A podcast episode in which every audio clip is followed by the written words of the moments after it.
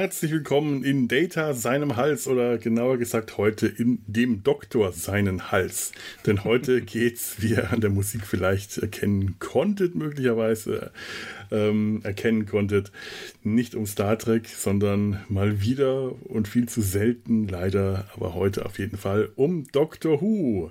Und dazu habe ich heute zwei äh, Gäste hier, Gäste und Gästinnen, also geht gar nicht. Gäste und Gästinnen, das ist ja schon wieder, das sind zwei Personen zu, zu viel. viel. Genau. genau. Als erstes die Gästin, die Tanja ist wieder bei uns. Hallo. Hallo. Und dann begrüße ich im Hals einen neuen Frosch, der allerdings, das haben wir gerade festgestellt im Vorgespräch, auch schon mal im Sumpf gequakt hat. Der Alex hat den Weg aus dem grauen Rad hierher gefunden. Hallo Alex.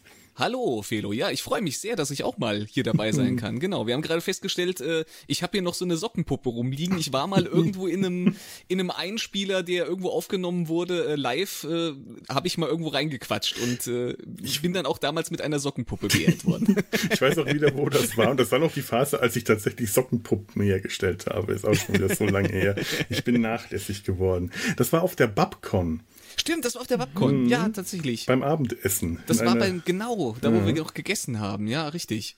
Und dann ja. abends eine sehr laute Aufnahme. Wer war denn da dabei? Ich glaube, Gregor, ähm, könnte Raphael dabei gewesen sein. Der, äh, und wenn ich mich richtig erinnere, hat Ralf äh, auch die Aufnahme gesprengt. also wenn du irgendwo irgendwo live bist, wo Ralf ist und da ein Mikro ja. äh, anschaltest, dann ist Ralf da. Das, das ist schon immer so gewesen. ja, äh, ja, das ist halt die Gefahr bei Ralf. ja. Aber er kann ja auch reden und er hat eigentlich immer was Interessantes zu erzählen. Das stimmt, ja. Ich erinnere mich, dass es um ein Thema ging, bei dem er überhaupt nichts beisteuern konnte und no, hat das trotzdem okay. getan. Ja, siehst du. es, es ging, ich glaube. bewährt um, sich ja auch immer wieder. Ja, ja. Es, es ging irgendwie um, um Film- und Fernsehärzte, äh, weil, weil es der oh, Sumpf war und. Äh, Stimmt, ich erinnere mich. Ja, es ist schon lange her. Ärzte im übertragenen Sinn, der Doktor, der soll heute hm. auch unser Thema sein, denn wir ähm, beschäftigen uns heute mit Dr. Who. Für die wenigen Hörer und Hörerinnen, die das jetzt noch nicht wissen, das ist diese äh, britische, äh, sehr erfolgreiche britische Science-Fiction-Serie, die seit den den 60ern mehr oder weniger durchgehend läuft und äh, um, den, um den Doktor, den Zeitreisenden Außerirdischen, der in seiner Tat ist, seiner Zeitraummaschine durch Zeit und Raum reist und Abenteuer erlebt. Und ähm, der Grund, warum wir heute darüber reden, ist tatsächlich ähm, nicht die Babcon, auch nicht die Timelash, wie ich schon die ganze Zeit im Vorgespräch, so, so, in, meinem in meinem Kopf, also nicht im, in meinem inneren Vorgespräch, wollte ich immer Timelash sagen. Ich muss mich daran erinnern, es geht um die FedCon, bei der ich nicht war. Dafür. Aber die Übergänge sind fließend, weil man so viele Gesichter ja. von der Timelash da auch ständig wieder trifft. Natürlich. Das stimmt. Und diesmal auch extrem. Natürlich dann den Kostüm ja. noch mal besser zu erkennen. Ich muss auch immer jetzt die ganze Zeit bei dir, Alex, äh, noch ins Bild gucken, weil die beiden äh, angeblich nicht äh, vorhandenen GästInnen, die angekündigt wurden, sind nämlich bei dir im Bild zu sehen. Ne? Deine Katzen, die Katzen. muss ich ja, die ganze Zeit angucken. Die sind total süß. Die immerzu versucht irgendwie äh, quasi nicht mit auf die Aufnahme zu kommen, aber äh, ja, das Mikrofon nach unten drückt und so Geschichten. Genau, das, das, das, sind immer, immer schöne Dinge hier, dass mein Mikrofonarm schön äh, mir weggedrückt wird. Ach, das war der Grund, warum ich dachte, man kann der seine Schraube von dem Mikrofonarm nicht festdrehen, warum gerade das Mikrofon nach unten versunken. Nein, ja so ein, das ist ja so ein Schwenkarm, der so halb mhm. flexibel ist und die Katze hat sich da eben gerade mal so quasi drüber gehängt. Was Katzen halt so gerne machen. Ne? Na klar. Ja. So ist das mit Katzen ein, ein Gast, der auch auf der Time, scheiße, auf der FedCon war. Im Gegensatz zu mir, aber äh, neben euch beiden war auch Christopher Eccleston da, der 2005, yeah. als die Serie nach einer ja. etwas längeren Pause weitergeführt wurde, den neunten Doktor gespielt hat. Für die, die es jetzt immer noch nicht wissen, der Doktor wurde seit den 60er Jahren also die Hauptdarsteller und später jetzt auch Hauptdarstellerin des Doktors wurde seit den 60er Jahren immer wieder regelmäßig oder unregelmäßig ausgetauscht. Und 2005 hat das dann Christopher Eccleston für ein Jahr äh, übernommen. Und der war tatsächlich auf der FedCon, hatte da auch ein Panel. Und ähm, wer, wer, äh, aus dem Grauen Rat neulich, das war doch der Graurat, ja. Ich, ja. ich bin jetzt gerade überlegen, welche Podcasts ich noch durcheinander bringen kann, nachdem ich schon die Conventions durcheinander bringen kann. Nein, wer neulich den Grauen Rat gehört hat, der hat den Alex da auch schon gehört. Eine sehr nette, kurze Folge, äh, die er da aufgenommen hat und die hört exakt an der Stelle auf, an der ich jetzt einsteigen will, nämlich du genau. bist gerade zum Panel von Christopher Eccleston aufgebrochen. Genau, weil wir saßen da ja nämlich im, im äh, Hotelgarten des Maritims, so auf dieser, auf diesem Terrassenbereich und äh, der liebe Sascha vom Grauen Rat war für einen Tag mal vorbeigekommen. Der war nicht auf der FedCon an sich, aber war in der Gegend und äh, hat dann ja, seinen Podcaster-Kollegen quasi einen Besuch abgestattet und dann haben wir eine kurze, so einen kurzen O-Ton für den Grauen Rat aufgenommen, auch wenn es jetzt Babylon 5 mäßig eher rar war auf der, auf der FedCon. Mal abgesehen von, also zumindest was das Offizielle angeht, aber es waren durchaus Babylon 5 Fans da, aber ansonsten, ja, haben wir so ein bisschen über Gott und die Welt gequatscht und genau, am Ende äh, musste ich mich dann verabschieden, weil das Panel von Christopher Eccleston angefangen hatte. Aber du hast es noch rechtzeitig geschafft. Ich habe es rechtzeitig geschafft, ja. Das ich war, war die ganze Zeit da, ja.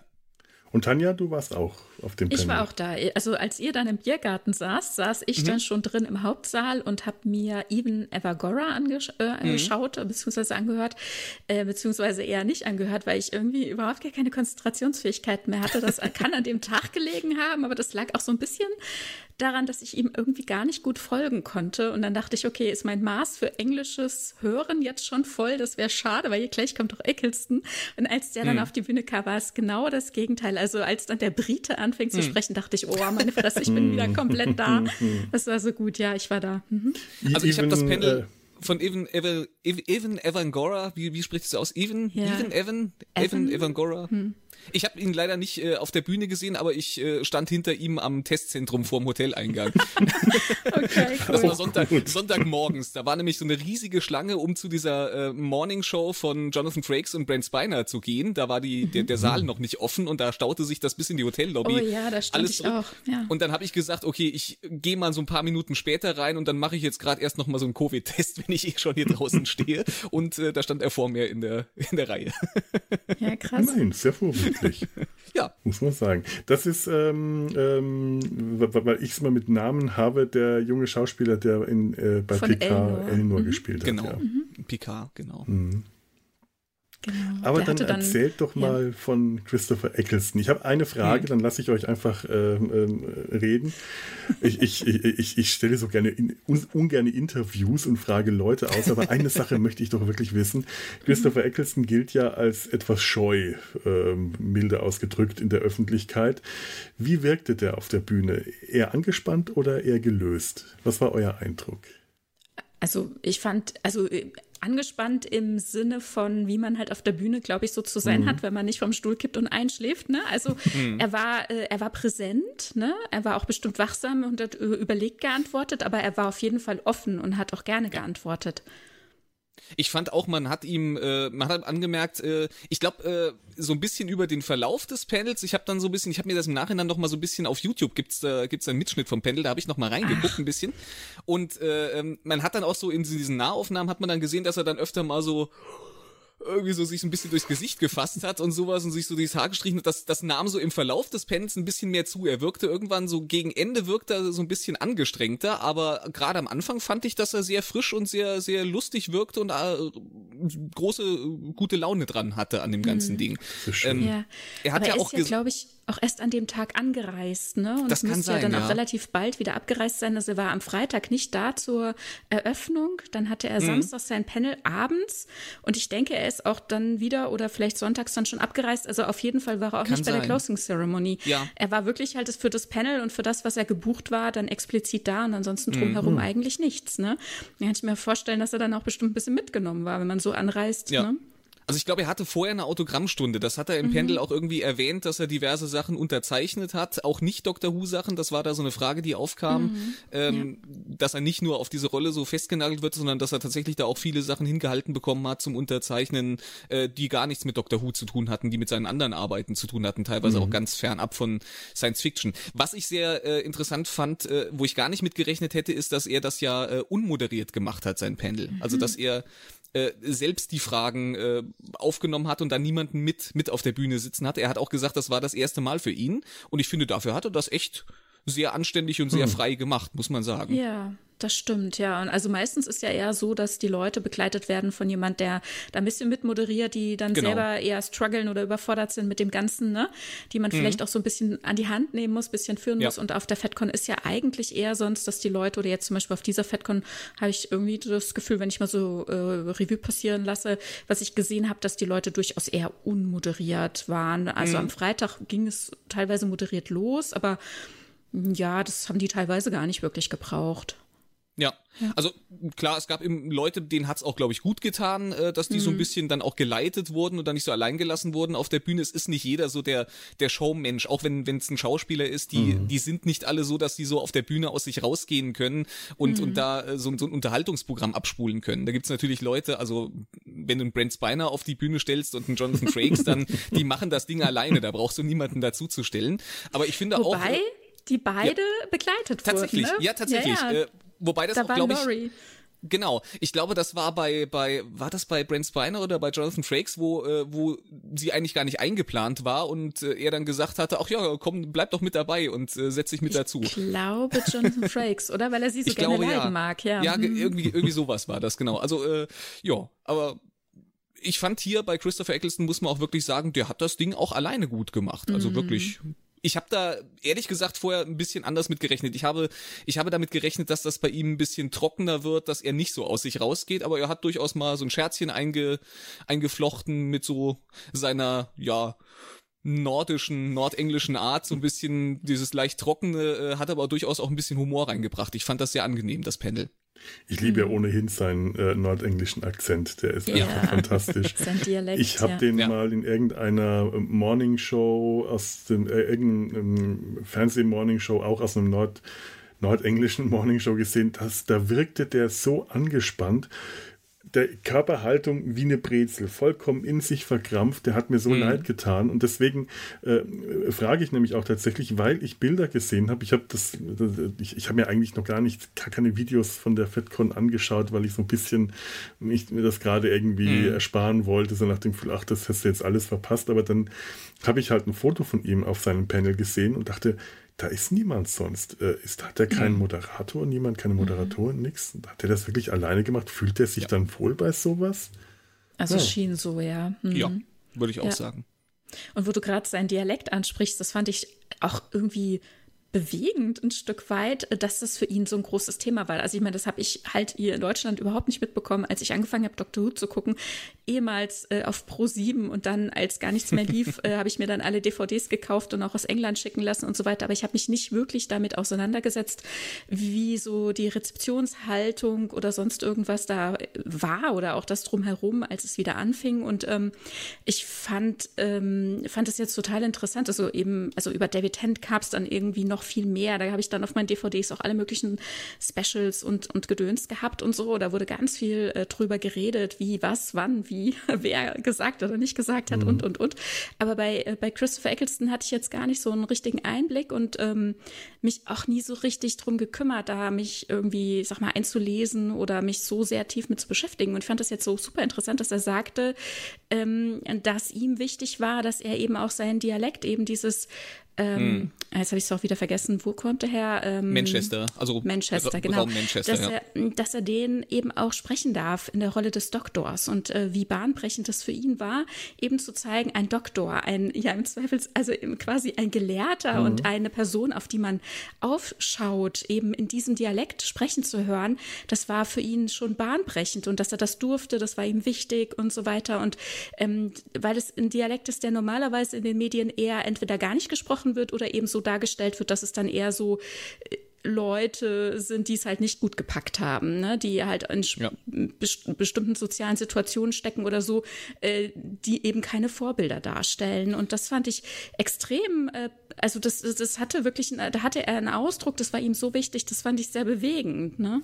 Das hatte ich damals auch mitbekommen, als äh, also das hatte ich irgendwo vor ein paar Jahren oder ich weiß nicht, als ich das gesehen hatte, habe ich das auch mitbekommen, wie wichtig ihm das war, den nordenglischen äh, äh Akzent zu sprechen, weil der mhm. als primitiv gilt in England. Mhm.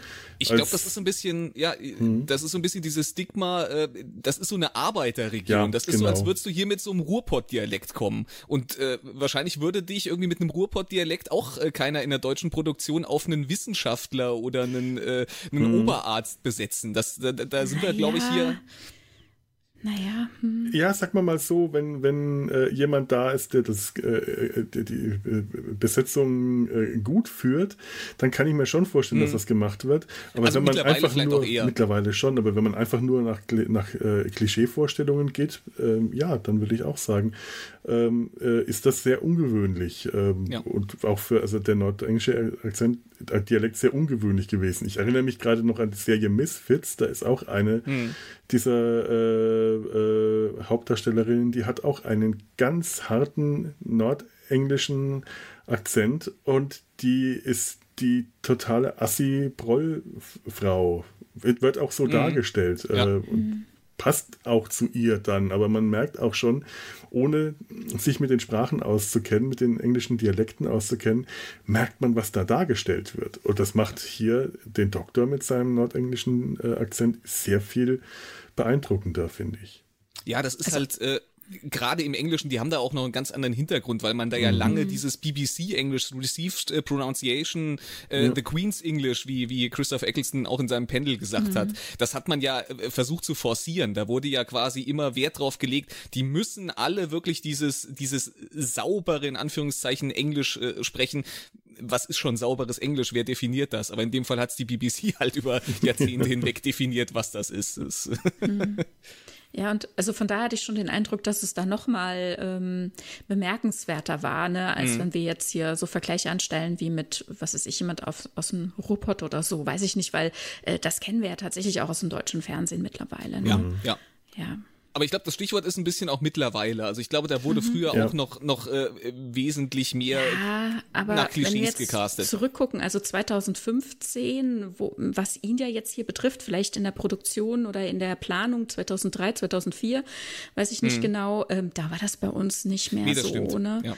Also ist ja gar nicht so lange eigentlich mhm. her. Ne? Ich habe mich besonders darauf gefreut, eben ihn überhaupt äh, zum Thema Dr. Who irgendwas sagen zu hören, weil also ich habe das jetzt, wie gesagt, nicht so sklavisch irgendwie verfolgt oder ihn da immer zu gegoogelt oder so, um irgendwie rauszufinden, ob er da wann er angefangen hat, wieder über Dr. Who zu sprechen. Aber mein letzter Stand war einfach so, ähm, er fängt gerade erst wieder an. Und dann habe hm. ich mich immer gefragt, wie kommt das? Ist jetzt vielleicht so ein äh, Vertrag ausgelaufen? So und so viele Jahre sind rum, wo man stillschweigen wart? Oder und in welchem Ausmaß macht er das jetzt wieder? Ist es für ihn einfach, ich sag mal, abgeklungen, dass er da an die Öffentlichkeit gehen kann. Was sagt er auch? Ne? Wie hält er sich mhm. dazu? Ne? Und da hat er ja auch sehr vorsichtig nur gesprochen und im Grunde auch nichts anderes groß gesagt als vorher schon ne, über sein ja. Aussteigen. Und ähm, aber trotzdem fand ich das gut und ich fand es spannend, ihn dabei zu beobachten und so.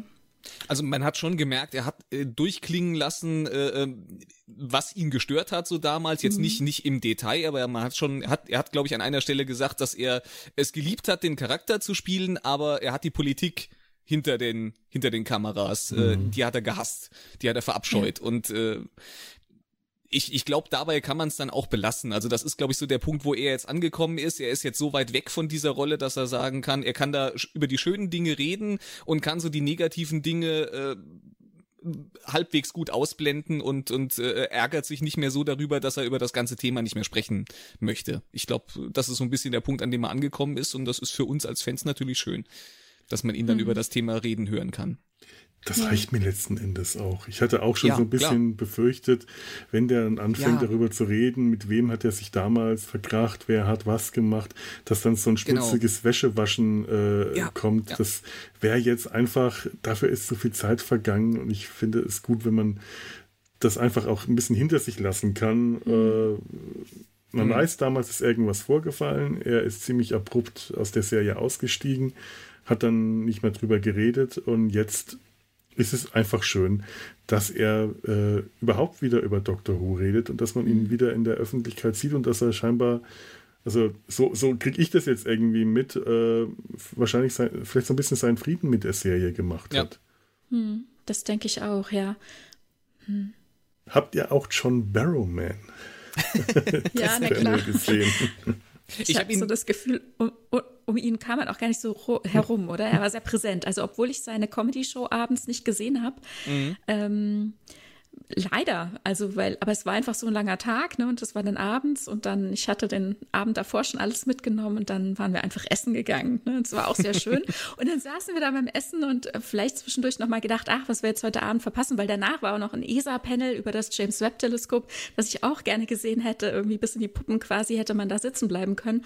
Und mhm. dann saßen wir da beim Essen und plötzlich kommt da John Barrymore mit seinem Mann und mit der Begleitung und so. Ne? Die haben sich an den Nachbartisch gesetzt und haben dann auch noch mit Leuten von der FedCon gesprochen mit Rebecca's hm. Haar, mit Rebecca Haas Hund. Rassilon hat er dann ge, gekuschelt, also hat ihm was zu essen gegeben und so weiter. Und wir haben dann gelästert, der darf sich nicht mehr waschen, der Hund.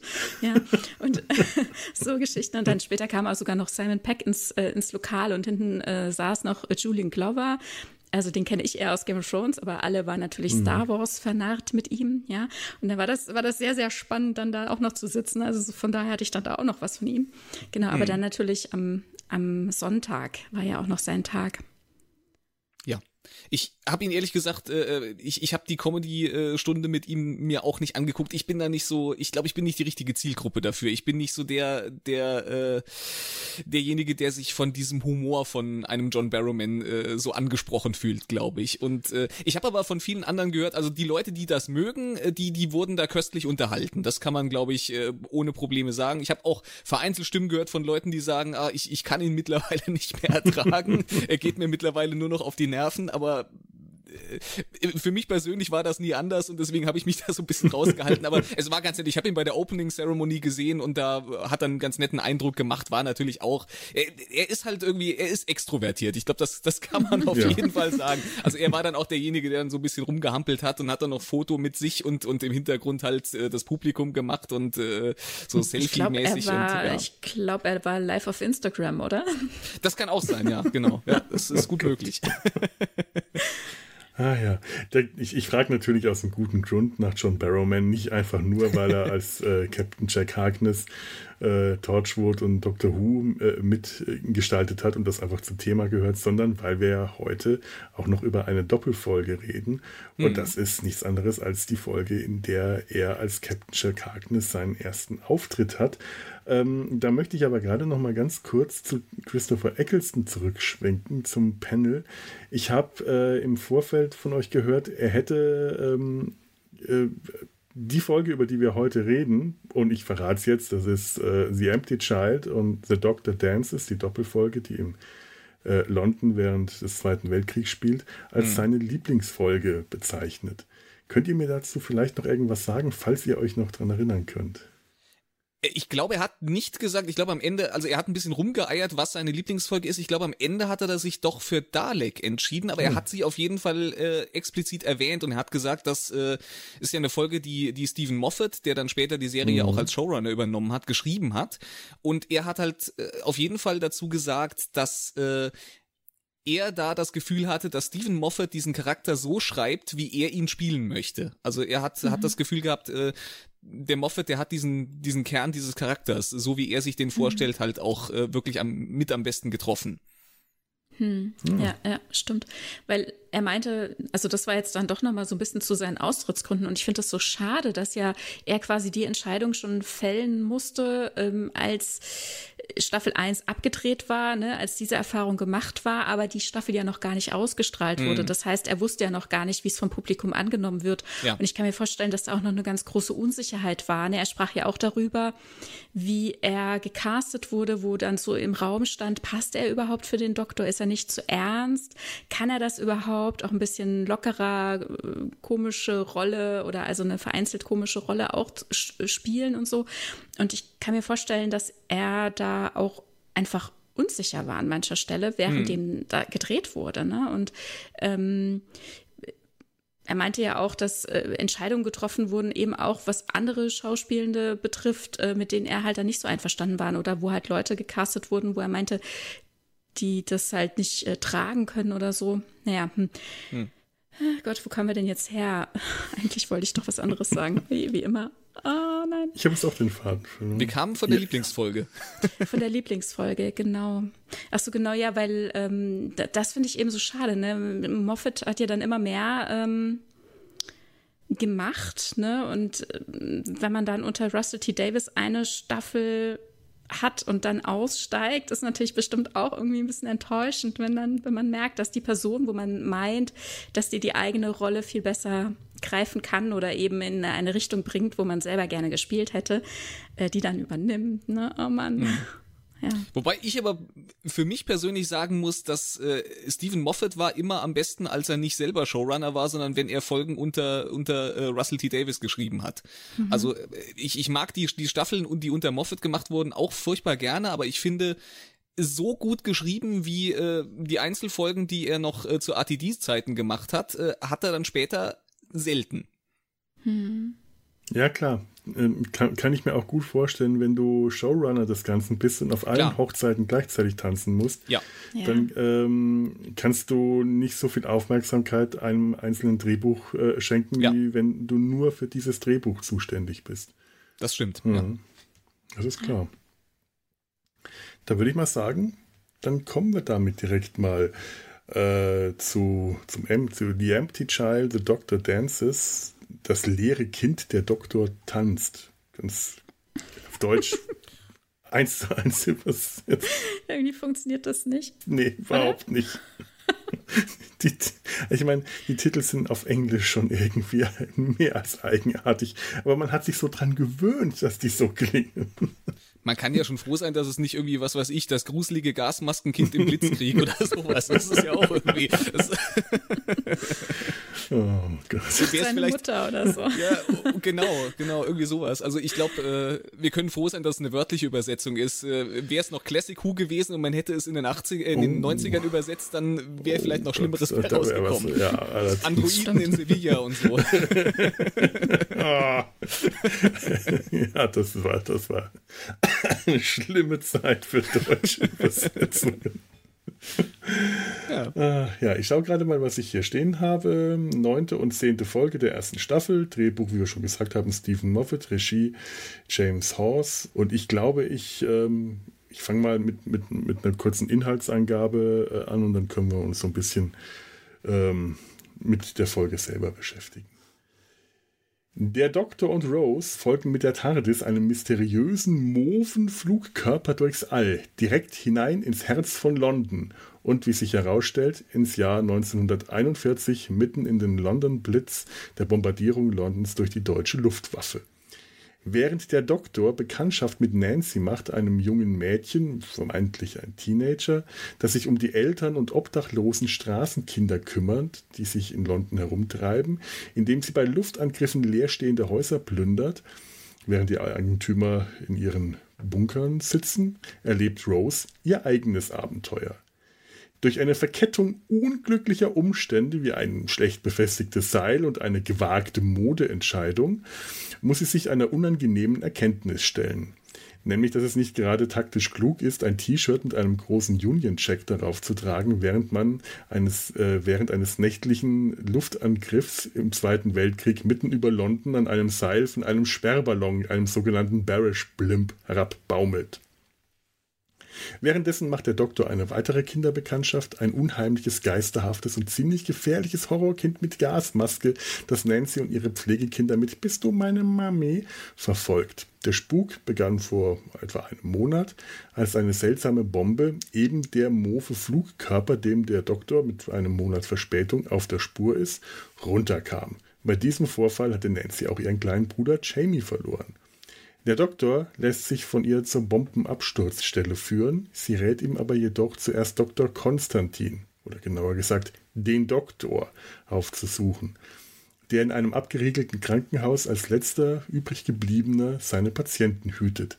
Eigenartige, vermeintlich Tote, alle mit Gasmasken auf und unerklärlich identischen Verletzungen nur, dass sie gar nicht tot sind und auch die Gasmasken sind keine echten Gasmasken, sondern irgendwie mit dem Gesicht verschmolzen.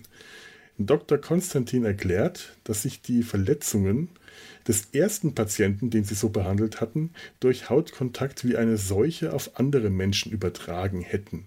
Dann erwischt es auch ihn. Ihm wächst eine Gasmaske aus dem Gesicht, er fragt den Doktor, ob er seine Mami ist und fällt in so eine Art Koma.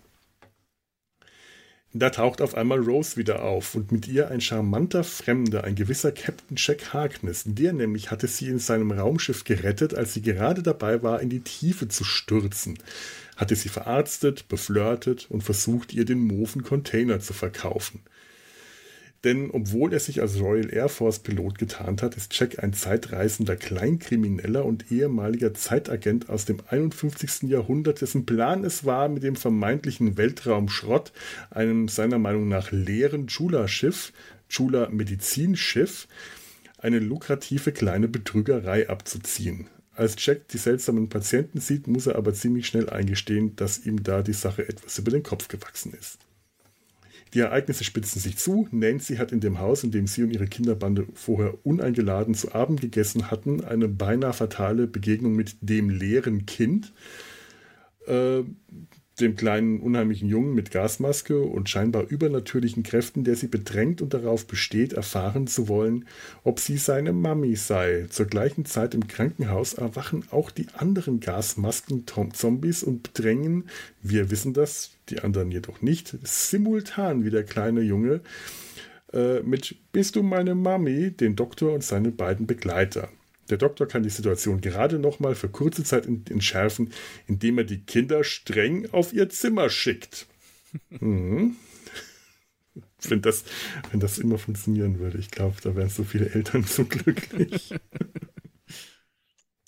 Nun folgt eine wilde Jagd durch das Krankenhaus, Jacks Schiff äh, und so weiter, die ich jetzt mal abkürze und bei der immer mehr Leute, hauptsächlich Soldaten, sich mit dem Bist du meine Mami-Virus infizieren, bis am Ende Nancy, Rose, Jack und der Doktor auf einem Bahnhofsgelände in der äh, an der Einschlagsstelle eintreffen und zu der Erkenntnis gelangen, dass das Medizinschiff der Chula-Armee keineswegs leer war. An Bord hatten sich kleine, winzige Nanogene, glaube ich, war das, mhm. befunden, äh, darauf programmiert, schwer Verletzte, selbst Tote wiederherzustellen.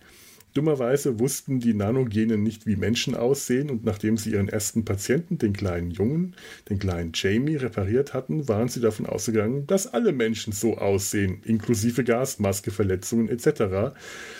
Was der, das Aussehen der Gasmasken-Zombies ja wohl irgendwie, naja, erklärt. Na gut. Ja.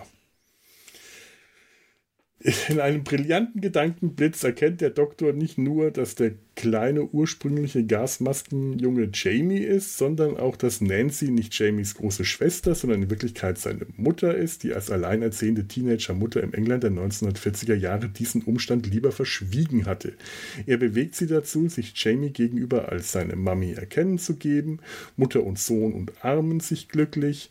Die schlauen in der Luft herumschwirrenden Nanogene erkennen die biologische Übereinstimmung, feinjustieren nochmal ihre gesamte Mensch-Reparaturparameter, machen Jamie wieder ganz so wie vorher, Fragezeichen, und auch alle anderen Zombies werden wieder hergestellt und mal eben kompletter geheilt, als sie sich hätten erträumen lassen. Der Doktor ist zufrieden, denn ausnahmsweise mal sind alle am Leben wenn da nicht noch eine Fliege in der Suppe wäre, die deutsche Bombe, nämlich, die eigentlich nach Jacks Betrugsplan auf das Ganze hätte drauffallen sollen. Die konnte Jack in seinem Raumschiff zwar mal eben ins Weltall verfrachten im allerletzten Moment, jetzt kommt er allerdings nicht mehr von dem Raumschiff runter und die Bombe explodiert jeden Moment. Na gut, denkt sich Jack, c'est la vie, trinkt noch einen Martini und wird von der TARDIS im letzten Moment aufgesammelt. Ende gut, alles gut. Der Doktor legt mit Rose zu den Klängen von Glenn Millers In the Mood eine flotte Sohle aufs Parkett und gibt so auch der zweiten Hälfte dieser Doppelfolge ihren Namen. Jo. So. Ja. Korrekt zusammengefasst. ich hätte vorher was trinken sollen.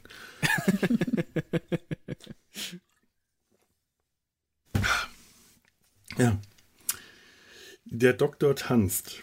Kommen wir mal direkt zu der Stelle. Verratet ihr mir, was das soll? Ich weiß es nicht so ganz, aber ich, ich, fand's, ich fand's ganz nett. Ich fand die, die Charakterdynamik äh, sowieso in der ganzen, in den ganzen äh, beiden Folgen fand ich die Charakterdynamik wirklich, wirklich sehr mhm. angenehm zwischen Doctor und Rose und auch, auch Captain Jack. Das hat alles irgendwie äh, sehr nett funktioniert, muss ich sagen. Mhm. Also, Du hast es ja so schön gesagt, der ähm, Rose wird beflirtet und also Captain hm. Jack ist ja äh, gleich voll dabei, ne? Und sie ist ja auch schon ein Stück weit von ihm eingenommen und sie haben zusammen getanzt auf dem Dach hm. seines Raumschiffes. Und sie äh, versucht ja dann auch mit dem Doktor zu tanzen. Und ich habe so das Gefühl, sie versucht mal so abzugleichen und ihr, ihr Gefühlsleben da ein bisschen abzugleichen, ob ihr das dann da mit dem Doktor genauso gehen würde. Und ähm, er spricht ja da, also sie stehen ja dann äh, später, als sie unten im, im Krankenhaus quasi eingesperrt sind und ähm, Captain Jack hat sich gerade wegteleportiert und es ist ob er wiederkommt. Sie setzt volle Hoffnung da rein, sie glaubt da voll dran, dass er wiederkommt und der Doktor eher nicht. Der hat andere Pläne, er macht schon Plan B quasi klar. Und ähm, dann geht es ja darum, ähm, dass sie auch mal miteinander tanzen könnten. Und ähm, dann äh, parallel dazu ähm, ermittelt der Doktor ja aber auch, ähm, wie das sein kann, dass ihre Hände nicht verletzt sind, ne? weil sie hatte ja eben an dem mhm. Ballon gehangen und an dem Seil. Ne? Und da fängt er schon drüber an nachzudenken, wie diese ähm, ähm, Nanogene arbeiten könnten. Also ne, er weiß es genau. da vielleicht noch nicht so einzuordnen, aber da ist schon das in seinem Kopf, da ist er damit beschäftigt und parallel dazu spricht er ja dann mit ihr. Sie reden dann übers Tanzen und ähm, das Tanzen ist ja hier ein Stück weit auch synonym. Und ähm, als sie dann beide tatsächlich von Captain Jack hochgebeamt werden, da sagt ja dann später äh, Jack zu ihnen, macht da weiter, wo ihr aufgehört hattet. Also normalerweise würden ja Leute mitkriegen, wenn sie teleportiert werden, aber die beiden waren so miteinander vertieft, die haben es nicht mitbekommen. Und der Doktor sagt, wieso? Wir haben nur über das Tanzen geredet. Und Jack sagt, naja, tanzen sieht anders aus, äh, oder nee, reden sieht anders aus, ne? Und, und ähm, mhm. Rose sagt, tanzen fühlt sich anders an. Also es war weder das ja, eine ja. so richtig noch das andere so richtig, ne? Und ich glaube, Rose wollte so ein bisschen abchecken, wie empfindet sie, wenn sie mit dem Doktor tanzt? Ähm, der Doktor weiß nicht so richtig, was er damit anfangen soll. Und später dann ähm, als äh, sie dann äh, in Richtung dieses äh, Nanogen-Containers gehen, ähm, meint ja Rose, sie könnte den Officer dort ablenken. Und dann meint Jack, nee, das geht nicht. Ich habe den schon mal abgecheckt. Du wirst den nicht ablenken. Ich kann das, ja. Und stolziert los. Und ähm, der Doktor meint dann, naja, der ist halt auch irgendwie was aus dem wievielten 51. Jahrhundert. Mhm. Und die Menschen sind da halt auch ein bisschen anders, die ticken da anders. Diese, die leben jetzt überall in der Galaxie und die tanzen halt auch mit jedem, ja. Mhm. Und also tanzen ist jetzt schon synonym für, für eine gewisse Offenheit und ein gewisses Miteinander und vielleicht auch eben äh, miteinander intim zu werden. Und äh, von daher ne, sehe ich das hier nochmal ein bisschen äh, breiter, wenn es hier nur ums Tanzen geht. Es geht auch darum, sich zu beschnuppern und zu gucken, was geht vielleicht oder nicht. Ne? Mhm. Ne? Also nicht in jeder Stelle, wenn es um Tanzen gesprochen wird, aber an mancher Stelle schon. Und von daher, äh, ja, gibt es diesen drei einfach so äh, nochmal, wie du so schön sagst, Alex, ähm, äh, da, da, passiert einiges mit den Charakteren. Mhm. Ne? Mhm. Ja. Ich habe auch so ein bisschen das Gefühl, ähm, dass es auch auf die, den, den Charakter des Doktors, der neunte Doktor, der kommt ja direkt aus dem äh, aus dem Time War, aus dem Zeitkrieg. Mhm. Das ist ein Kriegsheimkehrer, das ist ein Veteran und sein ganz, seine mhm. ganze Persönlichkeit, die ist so, äh, die, die spiegelt das ganz stark wider. Der, mhm. Er hat den Krieg überlebt, er ist gerade frisch raus, die Wunden sind alle noch frisch und die äh, noch nicht vernarbt. Er versucht viel zu verdrängen und zu vergessen. Ich weiß nicht, wie viel er tatsächlich äh, verdrängen und vergessen konnte. Aber ähm, diese, diese Stimmungssprünge, die er auch mhm. hat, mhm. von einem Moment ist er der Clown, der, der Harlequin ja. mit dem breiten Grinsen im Gesicht, im nächsten Moment ist er ernst oder wütend oder zornig und alles bricht aus ihm raus. Ähm, ich glaube, dieses Tanzen ist auch so ein bisschen dieses Synonym für, hat, kann er sich eigentlich noch entspannen? Mhm. Kann er sich ja. wirklich mhm. noch so weit entspannen, dass er tanzen kann? Wenn er dann am Ende mit Rose tanzt, dann tanzen sie auch wie zu Glenn Miller, so, äh, also nicht, nicht zu In the Mood, sondern zuerst mal zu Moonlight Serenade.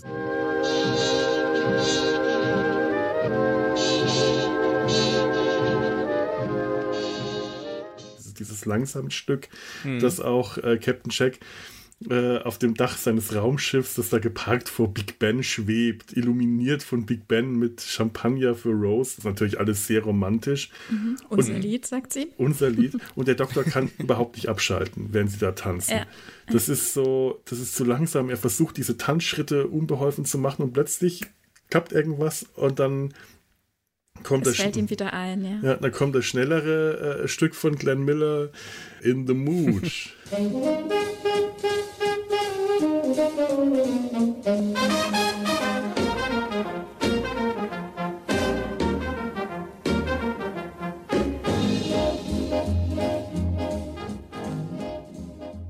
Und in, ja. und in dem Moment swingt er mit. Mhm. Das, das, das scheinbar das Ruhige, das, das klappt bei ihm noch nicht. Die Ruhe hat er noch nicht gefunden, aber den, den Drive, den Swing, mhm. den kriegt er schon ja. hin. Da kann er dann plötzlich äh, abschalten und dann tanzen die beiden fantastisch. Ein ganz kleiner Tanz, aber sehr elegant.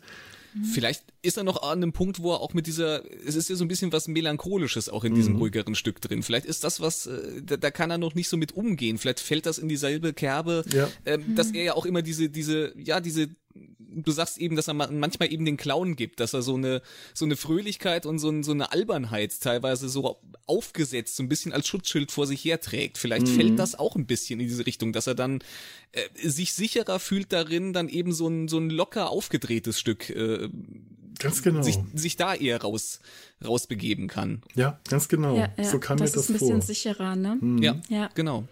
Ja, also er trägt ja schon so eine so eine überlebenden Schuld irgendwie mit mhm. sich, ne? Das mhm. ist, begleitet ihn die ganze ja. Staffel, ja. Ja. Mhm. Ja, auch so von seiner ganzen Art her, das ist der Doktor, der am wenigsten Schnickschnack um sich herum hat. Seine ganzen mhm. Die ja, ja. Äh, in, in, den 80ern immer, immer von, von, Doktor zu Doktor bunter und bekloppter wurden. Und dieser Doktor hat einfach nur eine alte, abgewetzte Lederjacke an, einen dunklen mhm. Pulli, Hose, Schuhe, so feste mhm. schwarze Doc Martens oder sowas in der Art. Und der kein, kein, kein Firlefanz, nichts um ihn herum. Der ähm, ist eher durch seine Persönlichkeit exzentrisch, aber nicht durch sein Aussehen. Und das ähm, passt auch zu seiner Art, der ist, das, der wird mal Street Smart genannt. Also mhm. der ist tatsächlich auf vielerlei äh, Hinsicht, wirkt der sehr viel menschlicher als seine ganzen Nachfolger und Nachfolgerinnen. Ja. Dem, ja. dem würdest du das zutrauen, dass der in der Menge untertauchen kann. Das stell dir mal äh, Matt Smith dabei vor. Ich finde mhm. auch, dass äh, ähm, er macht ja teilweise wirklich ganz groteske Albernheiten. Also mhm. die Geschichte mit der Banane und, und sowas. Also er ist, er ist stellenweise wirklich, er ist extrem albern manchmal. Mhm. Aber das wirkt halt nicht so, so überdreht und so überzogen, wie es teilweise bei anderen Inkarnationen wirkt. Und so ein bisschen, wenn man, wenn man drüber nachdenkt, dann, äh, ähm, ja, dann, dann irgendwie, ich, ich finde, das hat fast noch, noch eine Ebene mehr als, als bei vielen anderen, die einfach nur so albern um des albern, um des Herumalberns willen sind. Äh, bei mhm. ihm hat man doch oft so den Eindruck, okay, der, der überspielt da jetzt auch was. Der macht da irgendwie seine Albernheiten und da steckt mehr dahinter. Ja, ja. Stimmt. Und äh, also gerade so sein zurückgenommenes Outfit, ähm, das hatte sich Christopher Eccleston ja gewünscht, weil er mhm. sagte, das Schauspiel soll für sich stehen. Mhm. Ich brauche keinen Firlefanz irgendwie an der Jacke quasi. Ich will, dass mein Schauspiel wirkt. Und ich finde, das funktioniert richtig gut. Ich fand es auch lustig, als Captain Jack äh, meint, wie sie sich in, in die Ära quasi eingefunden haben. Sie mit ihrem Union Jack T-Shirt und, und er mit seinem U-Boot-Captain-Outfit. das dachte ich auch, hm, okay. Ich finde ja, ja, auch sehr lustig, dass ja auch, äh, gerade wenn wir ins andere Extrem gehen, Colin Baker ja auch äh, schon geäußert mhm. hat, äh, er hätte sich für seinen Doktor ja. damals quasi dieses Outfit gewünscht, dass man mhm. ihm so ein, so, ein, so ein Understatement quasi, dass er eben auch durch seinen Charakter mehr hätte äh, Exzentrik ja. rausbringen können und nicht durch ein albernes, buntes Kostüm. Das und das hätte gerade zum Doktor von Colin Baker fantastisch gut gepasst. Ich glaube auch. Ich glaube auch, ja. Wenn man dem so einen düsteren Anstrich quasi mhm. wortwörtlich gegeben hätte, das hätte den vielleicht auch noch in seinen TV-Folgen wesentlich äh, hochgehoben. Ja, weil der hätte das sehr gut verkörpern können. Der ja, hatte nämlich was auch. sehr Düsteres in seiner ja. Art. Ja. Ähm, deutlich stärker als seine Vorgänger und mhm. dieses, äh, dieses Clowns-Outfit, das sie ihm damals gegeben haben, war schrecklich. Aber dass er sich dann ja. selber auch noch so einen Katzenanstecker dran gepinnt hat, hat es jetzt auch nicht wirklich besser gemacht. Wenn schon, denn schon. ja. Ich habe mir mal so ein paar äh, Dinge notiert. Äh, mhm. das ist mir heute früh eingefallen, als hier das Handy die ganze Zeit gebimmelt hat, dass Rose ihr, ihr Handy auf Flugzeugmodus stellen soll, während sie von Captain Jack mit dem Traktorstrahl gerettet wird. Können Sie Ihr Handy ausschalten? Können Sie Ihr Mobile Phone ausschalten? Das stört die Geräte. Finde ja. ich sehr schön. Äh, Zweiter Weltkrieg, ein Zeitreisender aus dem 51. Jahrhundert rettet eine Zeitreisende aus dem 20. Jahrhundert, aus dem 21. Jahrhundert. 21, ja. Und sie muss erstmal ihr Handy ausschalten. Es ist, äh, das ist eine herrliche Situation. Es wäre ganz schön gewesen, wenn der Traktorstrahl dann noch so geflackert hätte oder so, interferiert. Stimmt, das hat gefehlt. Ja. Aber ich fand es bemerkenswert, was Rose für enorme Kräfte in den Händen und Armen hat. Ja. Ich erinnere mich da an Sportunterrichte. Ich bin keine zehn Sekunden an so einem Seil gehangen und die hängt da ziemlich lange sehr hoch über London. Ja. Das hätte ja. ich nicht hingekriegt. Auch der gute äh, Jack hat ja die Ruhe weg, um sie zu retten. Also der ja. steht ja noch so auf dieser Party, wo er am Anfang ist, guckt so durch ein Fernglas, ach, da hängt ja eine und äh, ich glaube, der schlürft noch seinen Drink leer, bevor mhm. er sich dann mal aufmacht, um sie zu retten. Ja, ja. macht noch Kommentar über ihren Hintern und äh, steht da im Offiziers. Schöne Szene, wie er da im Offiziersclub steht während mhm. dem äh, Bombenangriff und die Offiziere äh, nicht verdunkeln oder so, sondern wir trinken erstmal in Ruhe aus. Wir kennen das schon, während überall sonst gerade in London die Leute in, in die Bunker eilen, äh, sind die Offiziere das gewohnt. Da wird erst nochmal mal ein Gläschen genommen. Das ist schön. Mm. Irgendwie, äh, ich, ich, äh, ich hatte ganz vergessen, dass der Grund, warum er, warum äh, Jack immer wieder in so militärischen Outfits herumläuft, äh, hier eigentlich seinen Anfang genommen hat, dass er sich als mhm. Äh, amerikanischer Freiwilliger der Royal Air Force getarnt hat. Mhm. Deswegen ja auch Captain Jack Harkness ist. Ich glaube, da kriegt er später bei Torchwood nochmal eine, eine ganz eine ausführlichere Backstory. Das habe ich aber leider gar nicht mehr auf dem da, da ist, ist das nicht ist das nicht äh, doch Doctor Who, spätere Staffel? Ich bin mir nicht sicher, aber ja, da, hm. da kommt noch eine Backstory. Es gibt so eine Backstory mit einem anderen Captain, glaube ich, irgendwo auch aus dem Zweiten Weltkrieg. Ich bin mir jetzt gerade gar nicht sicher, mhm. ob es dieselbe Zeitperiode war, wo es so eine tragische Backstory gibt mit, mit, einer, mit einer Liebe zu einem anderen äh, Offizier. Das ist dessen Name, ja. ne? Sein Name genau, ist stimmt. eigentlich den ein Namen anderer. hat er, ja genau, er hat den Namen tatsächlich ja. auch irgendwie übernommen von dem. Genau, mhm. das ja. war das. Ja. ja, das kann sein. Ja. Ich habe jetzt lustigerweise echt Lust, Torchwood anzuschauen. Weil es ist ganz eigenartig, äh, diesen jungen, äh, frischen, neuen Captain Jack Harkness zu sehen, der mhm. zwar schon ganz vieles von dem hat, was ich dann mit dieser Figur verbinde, hauptsächlich äh, über yeah. Torchwood, weitaus mehr als äh, über Doctor Who. Da hat er bei mir äh, bei Torchwood einen deutlich stärkeren Eindruck hinterlassen. Und irgendwie ist diese Figur noch doch noch, noch anders und ich, äh, das ist, das ist halt äh, eine erste Staffel. Das ist eine erste Staffel mit mhm. einer Figur, die man dann doch später sehr lange weiter begleitet. Das ist eigentlich immer so, wenn Charaktere dann länger dabei bleiben und man mal wieder so an den Anfang zurückgeht. Das ist immer ein ganz eigenartiges Gefühl. Und das hat man bei Doctor Who ja. in der Regel ja nicht so oft, mhm. weil die Charaktere meistens gar nicht so lange dabei bleiben. Aber es ist hier natürlich auch der Fall, du hast eine, eine Figur, die halt hier mal als Nebencharakter eingeführt mhm. wurde, dann auch für ein paar Folgen noch irgendwie dabei blieb und die dann später eben in eine eigene Serie verpflanzt wird. Das ist natürlich, da wird so ein Charakter natürlich dann auch nochmal in eine andere Richtung entwickelt. Natürlich. Das, äh, ja. Ja, ja, das bleibt dann nicht aus. Also, äh, klar. Wäre der jetzt äh, bei, bei Dr. Who geblieben, dann, dann wären das so ein paar kleine kurze Auftritte. Er wäre mal als Companion ein paar Folgen dabei mhm. gewesen und wäre dann vergessen worden. Ja. Bestimmt wohl. Ja. ja, aber ich meine, es ist eine Figur, die das Potenzial hatte, äh, auf jeden Fall eine, eine eigene ja. Serie zu bekommen. Das haben sie ausgenutzt. Das äh, also man muss auch wirklich sagen, ich fand, dass hier die, die Chemie, habe ich ja eben schon mal gesagt, auch wirklich gut funktioniert hat. Sowohl äh, zwischen ihm und Rose, das hat gut funktioniert, mhm. und auch so diese, mhm. äh, diese Antipathie, diese gewisse mit dem Doktor, das hatte aber im Zusammenspiel auch, das hat Spaß gemacht, das zu sehen. Ne? Ja, ja, vor allem deutlich mehr als die Antipathie, die der Doktor Mickey gegenüber Roses ja, äh, ja. Boyfriend das ist, dieser Doktor äh, zeigt alle Formen von Alpha-Männchen-Gehabe und Eifersuchtsgehabe. Und das, das ist ja. unangenehm. Das fand ich schon immer unangenehm.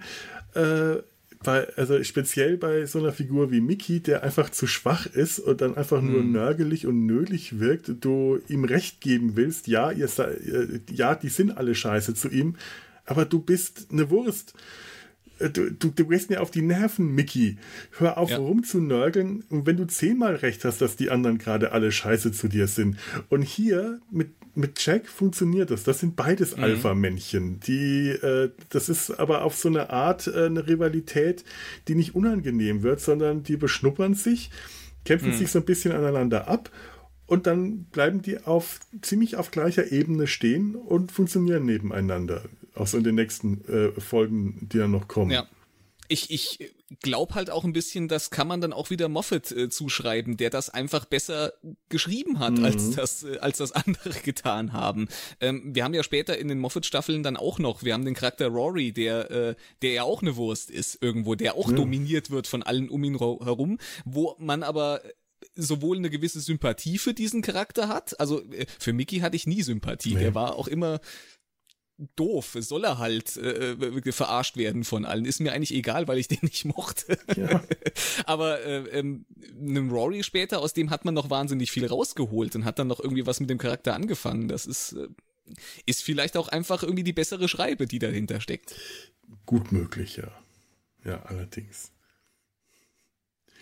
Ich fand es nett, dass, äh, ähm, dass in dieser Welt Star Trek ein echtes Ding ist, dass es kein mhm. äh, Star Trek nicht real ist, sondern Star Trek eine, ein Franchise ist, das Rose kennt und sich beschwert, der Doktor ja. wäre ihr nicht Spock genug. Wenn er rausgeht und nicht irgendwie aus der TARDIS, äh, landet die TARDIS in dieser dunklen Gasse und anstatt irgendwie nach, nach Alien-Technologie zu scannen, geht er los und fragt Leute und sie beschwert sich, dass er Spock ist. Und als sie dann Captain Check trifft und der erstmal die Umgebung scannt nach fremder Technologie, sagt er, ah, das ist jetzt Spock. Und der kann natürlich nichts damit anfangen, woraufhin sie den Doktor als Mr. Spock vorstellt und Jack ihn dann auch damit anspricht. Herrlich. Ja. Ich dachte, zu den Ohren passt es ja auch irgendwie. da haben sie einen Witz rausgestrichen oder rausgeschnitten. Eigentlich hätte dann, also als es dann dazu kommt, dass ähm, Jack den Doktor dann tatsächlich Mr. Spock nennt, da ähm, geht er ja dann einfach den Gang weiter und der Doktor bleibt mit Rose zurück und er sagt, hä, Mr. Spock, ja, und sie ja, die heißt, ich habe keinen Namen, was soll ich denn sagen? Dr. Who, was denn jetzt, ja? Und hm. er sollte dann eigentlich sagen, naja, besser Dr. Who als Star Trek, oder? das heißt, das rausgelassen. ich glaube, das war auch besser so. Ja, ja. Das, äh, ein bisschen zu sehr in your face. Ja, ein bisschen ein merkwürdiger Seitenhieb dann doch.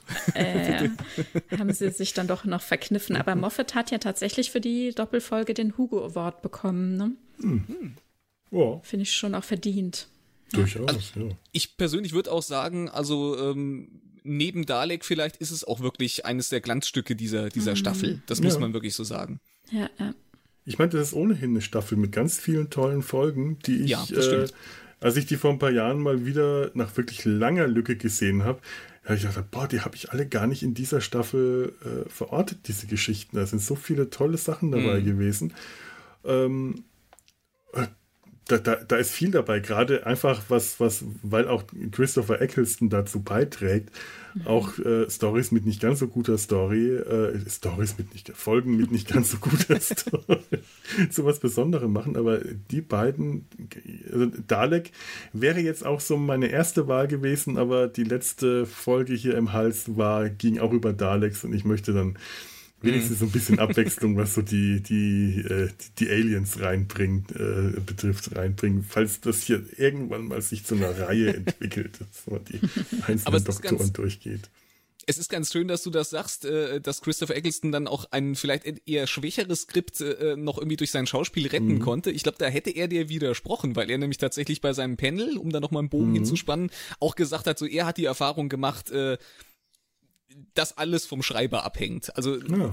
auch auch dass die die die Rezeption seiner Arbeit davon total abhängt. Also wenn er mit einem wenn er was gespielt hat, was ein guter Autor geschrieben hat, dann ist er nachher für sein Schauspiel gelobt worden und wenn er was gespielt hat, was schlecht geschrieben wurde, dann ist er immer zerrissen worden. Also er mhm. vertritt voll die Ansicht, dass er eigentlich wenig dazu beiträgt in die in der in der Qualität, die am Ende rauskommt, sondern dass das alles wirklich zum größten Teil am am Skript und an der am, am Schreiber hängt. Hm, hm. interessant. Ja. Ja, stimmt, ich erinnere mich, ja.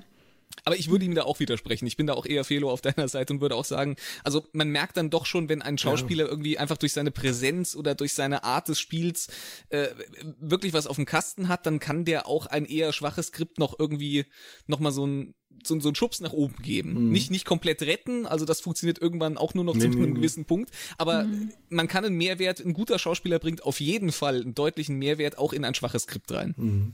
Ja, aber tatsächlich ja. ist die Vorlage aber auch maßgebend, ne? Also ich denke, mhm. beides trifft hier voll zu, ne? Ja, klar. Ja. Ja, ja. ja aber ist immer in der Mitte. Ja. Mhm. ja.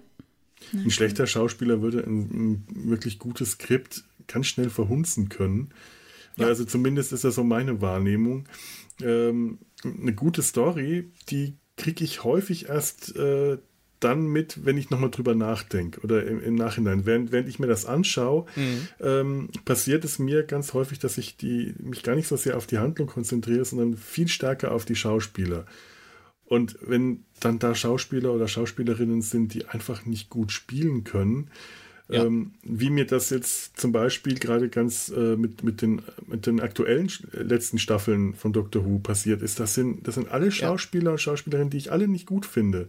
Durch mhm. die Bank durch sind die ganzen Hauptcharaktere ähm, meiner Meinung nach mit ziemlich entweder schlechten Schauspieler und Schauspielerinnen besetzt oder die spielen einfach gerade nicht gut.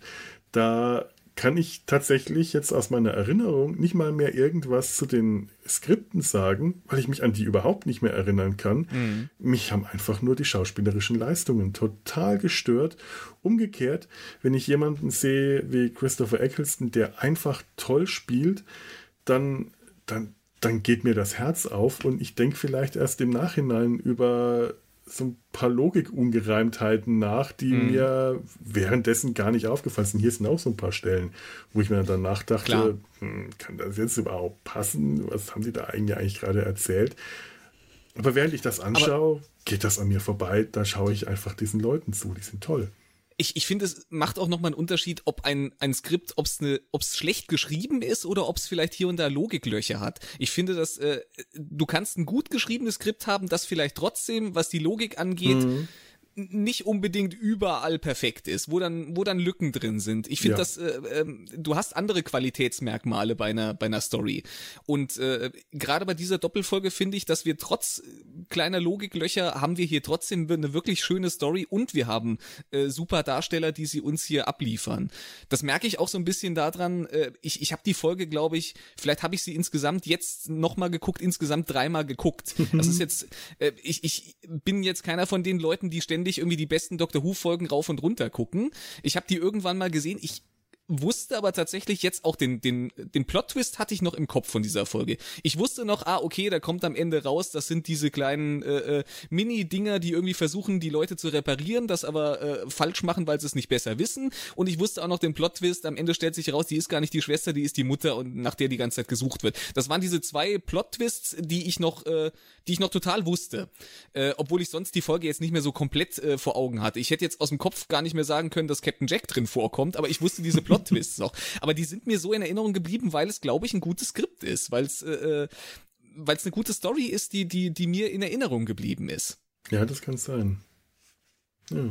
Ja, bei, also bei ganz vielen anderen Folgen, ja, bei ganz vielen anderen Folgen jetzt gerade auch aus den neueren Doctor Who äh, Staffeln, da ist da ist bei mir das geht raun, raus und rein und am Ende äh, erinnere ich mich nur noch dran, dass ich mich geärgert habe. ja, tatsächlich. Ja, das ist schade. Ich habe tatsächlich auch dann irgendwann aufgehört zu gucken jetzt bei der neuesten Inkarnation, weil ja. ich die Stories einfach nicht gut ja. fand. Ähm, das Schauspiel, ja, stellenweise habe ich es auch gesehen, dass es das äh, hm. äh, sehr sehr wackelig war oder so aber die Stories waren auch einfach überhaupt nichts für mich. Ich habe war hat mich nicht unterhalten. Ne? Und jetzt hm. hier zum Beispiel, das ist diese Doppelfolge, das war mein allererster Doctor Who-Moment. Hm. Also ich habe das damals, äh, bin mal so durchs Programm oh. gesappt irgendwie am Wochenende und dachte, mal gucken, was das ist. Und ich wusste es gar nicht, ne? Ja. Und bin so zu Doctor Who gekommen über diese Doppelfolge. Oh, toll. Genau, und äh, das war eigentlich der Punkt, auf den ich gerade raus wollte. Obwohl ich diese Plot-Twists noch im Kopf hatte, hat mir die Folge oder die beiden Folgen haben mir trotzdem total Spaß gemacht. Es war mhm. trotzdem spannend, obwohl ich schon wusste, was am Ende passiert. Und das ist, ja. glaube ich, definitiv ein Merkmal für eine gute Folge. Auf jeden Fall. Also mir war, mir war die Handlung jetzt auch noch sehr präsent. Ich habe die Folge auch nicht so häufig gesehen. Dann natürlich damals, als ich dann die DVD gekauft habe und irgendwann nochmal, also jetzt glaube ich das vierte Mal. Ja. Ich wusste die Handlung noch, aber ich war jetzt total gespannt, auch so die Nuancen zu gucken. Ne? Wie reagiert genau. wer, auch gerade der Doktor, ne? ihr sagt auch selbst, also er hat auch einfach ein gutes Minenspiel. Ne? Also er kann hm. von einem Moment äh, total fröhlich und albern und im nächsten Moment passiert irgendwas und er ist komplett in anderer Präsenz da. Also er ist einfach so stark und das das, zu beobachten, wie da was, was bedingt und wie er äh, reagiert und so, das fand ich einfach sehr stark. Und, eben auch ähm, aus, aus diesem Hintergrund heraus, ne, weil damals, äh, das war ja eben auch mein Einstieg und dann habe ich ein bisschen weitergeguckt und dachte, was ist denn da los eigentlich? Also was ist mit dem, wer, wo kommt der her? Was ist, was ist denn passiert? Ich wusste ja gar mhm. nichts, ja. Und ähm, dann jetzt hier, ich hatte jetzt gelesen, ähm, dass wenn er zum 50-Jahre-Special gekommen wäre, dann hätte er den Doktor gespielt, der dann ja. in den Kriegsdoktor. Der War Doktor, ähm, ja. Ähm, äh, zum Tri Kriegsdoktor wird, ne? Und ähm, das war ja dann letzten Endes Paul McGann, also der achte Doktor, also mhm. es war dann vor ihm, der Kriegsdoktor, der War Doktor, ähm, war ja dann vor Eccleston, also vor dem mhm. neunten Doktor und so finde ich, fühlt sich das für mich einfach auch total richtig an. Wenn ich mir jetzt vorstelle, dass er dann erst zum Kriegsdoktor geworden wäre, dann, also es hätte auch funktioniert, mhm. aber ich hätte es schade gefunden. Das hätte jetzt auch diese, diese Schwere, die hier teilweise mitschwingt, dann eine ganz andere, in eine ganz andere Richtung gebracht, ne? dass die dann nochmal so hochkommt und dass es dann dahin quasi eskaliert. Aber jetzt, so wie es jetzt ist, da, da kam er her ne? und äh, muss diese, jetzt damit umgehen. Ja, man hätte aber die innere Chronologie schon irgendwie verbrezeln müssen. Das, weil er kommt ja gerade aus dem Krieg, er hat ihn gerade hinter sich gebracht, er mhm. hat die, die Daleks und die Time Lords sind gestorben. Man, ich weiß gar nicht, ob man äh, in der ersten Staffel schon so viel erfährt. Äh man erfährt nicht sehr viel. Ich weiß jetzt nicht nee. explizit wie viel, aber man weiß, es ist irgendwas Schlimmes passiert. Irgendwie er scheint alleine zu sein oder ich mhm. sagt mal irgendwie sowas wie, äh, es gibt niemand sonst oder ich weiß nicht genau, aber sonst bleibt es ziemlich diffus, ne? Mhm. Also jetzt bin ich wirklich sehr gespannt und ich will die, ganze Staffel noch mal gucken, weil mich das jetzt noch mal sehr angefixt hat. Ich fand das so eindrücklich, als ich da aus dem Panel raus bin, war ich so sehr geflasht, weil ich, ich weiß nicht, also wann war das? Welche Timelash? Die zweite? Ich habe keine Ahnung mehr ähm, also da, da haben wir uns äh, gesehen, Felix, und mhm. da sagtest du, äh, also ich war so voll voller voller Dr. Who, ja, mein ganzer mhm. Kopf, mein alles war so voller Dr. Who und dann waren auf der Bühne die Stars, die da meinten, und habt ihr schon Star Trek geguckt? Es gibt jetzt eine neue Serie und ich dachte so, was? Nein, habe ich nicht. Was wollt ihr jetzt hier? Ich bin noch nicht für Dr. Who. Und dann sehe ich dich und du sagst, hast du schon gehört, da gibt es jetzt diesen neuen Podcast, die machen jede Woche eine Besprechung zu Star Trek, die sind gerade bei TUS Trek am Dienstag heißen heißen die. Und ich denke so, was, jetzt du auch noch? Und vor allem Toss, mein Gott, das ist so lange her für mich gerade. Ich bin so ganz in einer anderen Welt, ja. Und dann sitze ich da auf der, auf der FedCon und ich bin so voll im Kopf und voller, Do äh, voller Star Trek, ja. Und dann sehe ich da Christopher Eccleston und dann geht die Musik los und ich höre die TARDIS wabern und ich denke mir, oh mein Gott, hier ist Dr. Who, ja. Und das ist gerade so entfernt für mich. Also genau der umgekehrte Moment. Das war so ein Wow, mich total erwischt. Also ich muss die Staffel jetzt echt nochmal gucken gucken. Ich glaube, das sind aber tatsächlich dann auch zwei Folgen, die wir uns hier angeguckt haben, die äh, sehr viele dieser Doctor Who-Qualitäten, die, die die Serie mhm. auch von anderen Serien unterscheiden, äh, wieder sehr schön ausbreiten. Und im Kontext der Staffel muss man auch sagen, es ist zum Glück eine der Folgen, die weniger unter äh, Effekten, die schlecht gealtert sind, leiden. Ja. ja, das ist mir jetzt auch aufgefallen. Ich hatte tatsächlich nochmal ähm, in der Vergangenheit auch danach nochmal so ein bisschen nachgeguckt und da dachte ich auch, hm, stimmt, ja, die Leute haben schon recht, das ist ein bisschen schlecht gealtert an mancher Stelle. Hier jetzt tatsächlich nicht, ne? Ja. Das fand ich mhm. echt gut. Ich habe ja hier in die DVD geguckt ähm, und hier im Bonusmaterial, da haben sie gezeigt, wie sie das mit dem, mit diesem Fesselballon, mit dem, wie heißt der nochmal, mhm. Sperr, äh, Sperrballon heißt das, mhm. ja. ähm, wie sie das gemacht haben. Das fand ich ganz schön. Also das war äh, eben ein Modell, 1 zu 12, ähm, haben mhm. die Prop-Designer aus äh, Schaum äh, ein Modell geschaffen und dann irgendwie dafür gesorgt, dass eben diese, dieser Ballon-Effekt tatsächlich auftritt, also mit diesem Faltenwurf, den normalerweise eben ja dieses, ähm, dieser Seidenstoff, dieser Fallschirmstoff schlagen würde und äh, das dann wiederum nochmal in eine Hohlform und dann abgegossen mit diesem Gummi und dann oben aufgehängt und wie sie das gefilmt haben und beleuchtet haben, hm. damit es den Effekt dann später haben wird, dass ja. er wirklich so groß war und dass Rose dann dranhängen würde und mit viel äh, äh, Greenscreen und so weiter dann eben Billy Piper gefilmt und wie man das dann zusammengefügt hat. Und ich fand, das hat wirklich gut geklappt. Nur bei ihr, als man sie gesehen hat, hat man natürlich gesehen, dass, es, dass sie nicht über London hängt. Okay, mhm. geschenkt. Aber ansonsten war das wirklich sehr schön gemacht, mhm. alles. Mhm. Ja, ja, ich fand auch, ich hatte, ich hatte mir ein paar mehr Folgen mittlerweile jetzt schon von der ersten Staffel in der letzten Woche angeschaut. Und die erste Folge, Rose, als sie auf die, ähm, die, die Plastikleute treffen. Ich habe den Namen jetzt. Genau, die Ordens. Und das sind so Stellen dabei, wenn Mickey von der Mülltonne verschluckt wird und dann so, oh, oh, Mickey und die Mülltonne. Mickey, oh, das, das ist wirklich der, das ist unglaublich schlecht gealtert. Ich glaube nicht, dass das es stimmt. irgendwas gibt, das ähnlich schlecht gealtert ist. Und ja. hier, das funktioniert alles gut. Auch der Morph-Effekt, wenn den oh, ja. Leuten die Gasmaske aus dem ja, Gesicht wächst, äh, das funktioniert. Das sieht gut aus. Das könnte man heute natürlich besser machen, aber das ist sehr gut gealtert dafür, dass das jetzt auch schon äh, zwei Jahrzehnte alt ist. Und äh, da, da finde ich nichts dran, dran auszusetzen. Ansonsten hat man ja auch nicht so viele ähm, übertriebene Special Effekte, dann ist noch nee. dieser Traktorstrahl, der sieht auch okay aus und äh, ist halt ein Lichteffekt, das ist okay. Ja. Aber das ist klar, in dieser Folge spielt es natürlich rein, dass du so ein sehr, sehr äh, du hast dieses irdische Setting, du hast eine, mhm. eine, historische Epoche, das ist alles sehr, ja, sehr bodenständig erstmal. Du brauchst eigentlich gar nicht so viele Effekte. Gut, dann mhm. hat man mhm. natürlich noch Captain Jacks äh, Raumschiff und sowas. Das ist, glaube ich, so das, was, äh, was noch am ehesten äh, raussticht, dieser Traktorstrahl natürlich. Äh, mhm. aber ich finde auch die sind äh, im Verhältnis dessen, was wir so in dieser Zeit sonst in der Serie gesehen haben, sind die ziemlich gut gealtert. Also die sehen noch echt okay aus. Das hat mich ja. jetzt nicht rausgerissen. Hm. Ja, stimmt. Ja, ich meine, ähm, gut, Effekte, die schlecht gealtert sind. Die Serie ist ja nun wirklich alt und äh, ja. ich schaue mir trotzdem aber auch gerne Folgen aus den 80ern, 70ern und 60ern an. Natürlich. Und klar. da es alles von sieht heute noch richtig gut aus bis sieht furchtbar peinlich schlecht ja, aus und ja. äh, mein Gott, äh, man, das, das, das gehört auch ein bisschen zu Dr. Who dazu, dieser Charme, äh, dass es ein bisschen was Scheppiges hat kann ich mit leben. Ich, ich würde noch nicht mal sagen, dass es was Scheppiges hat, aber äh, ich, ich finde dann immer sehr beeindruckend, äh, wenn man, wenn man so einen Schritt weiter denkt und wenn man sich sagt, okay, äh, die Kreativität, die diese Leute hatten und wie sie das nicht perfekt, aber wie sie da wirklich ihr Herzblut mhm. reingesteckt haben, um das mit den geringen Mitteln, die sie hatten, irgendwie umzusetzen. Und da, davor habe ich einen ganz großen Respekt. Ja, das stimmt. Weil, Gerade die Kreativität.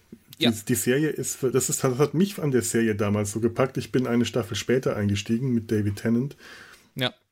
Das war, glaube ich, das war die Ut-Folge äh, mit dem, mhm. mit dem, die Raumstation über dem schwarzen Loch.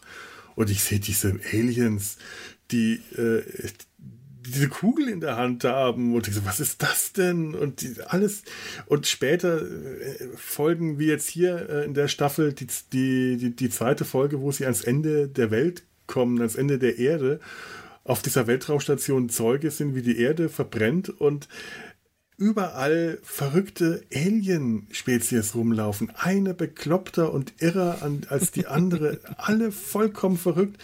Dinge, die ich sonst wirklich aus Science Fiction so gar nicht kannte. Sachen, die ich bei mhm. Douglas Adams angeordnet hätte, aber nicht in einer, äh, in Anführungszeichen, ernstzunehmenden Science-Fiction-Serie. Ich war total geplättet, als ich Doctor ja. Who entdeckt habe. Das war mhm. äh, ein, eine, eine Fantasie, die da drin steckte, eine kreative, abgedrehte, immer ein bisschen drübere Fantasie.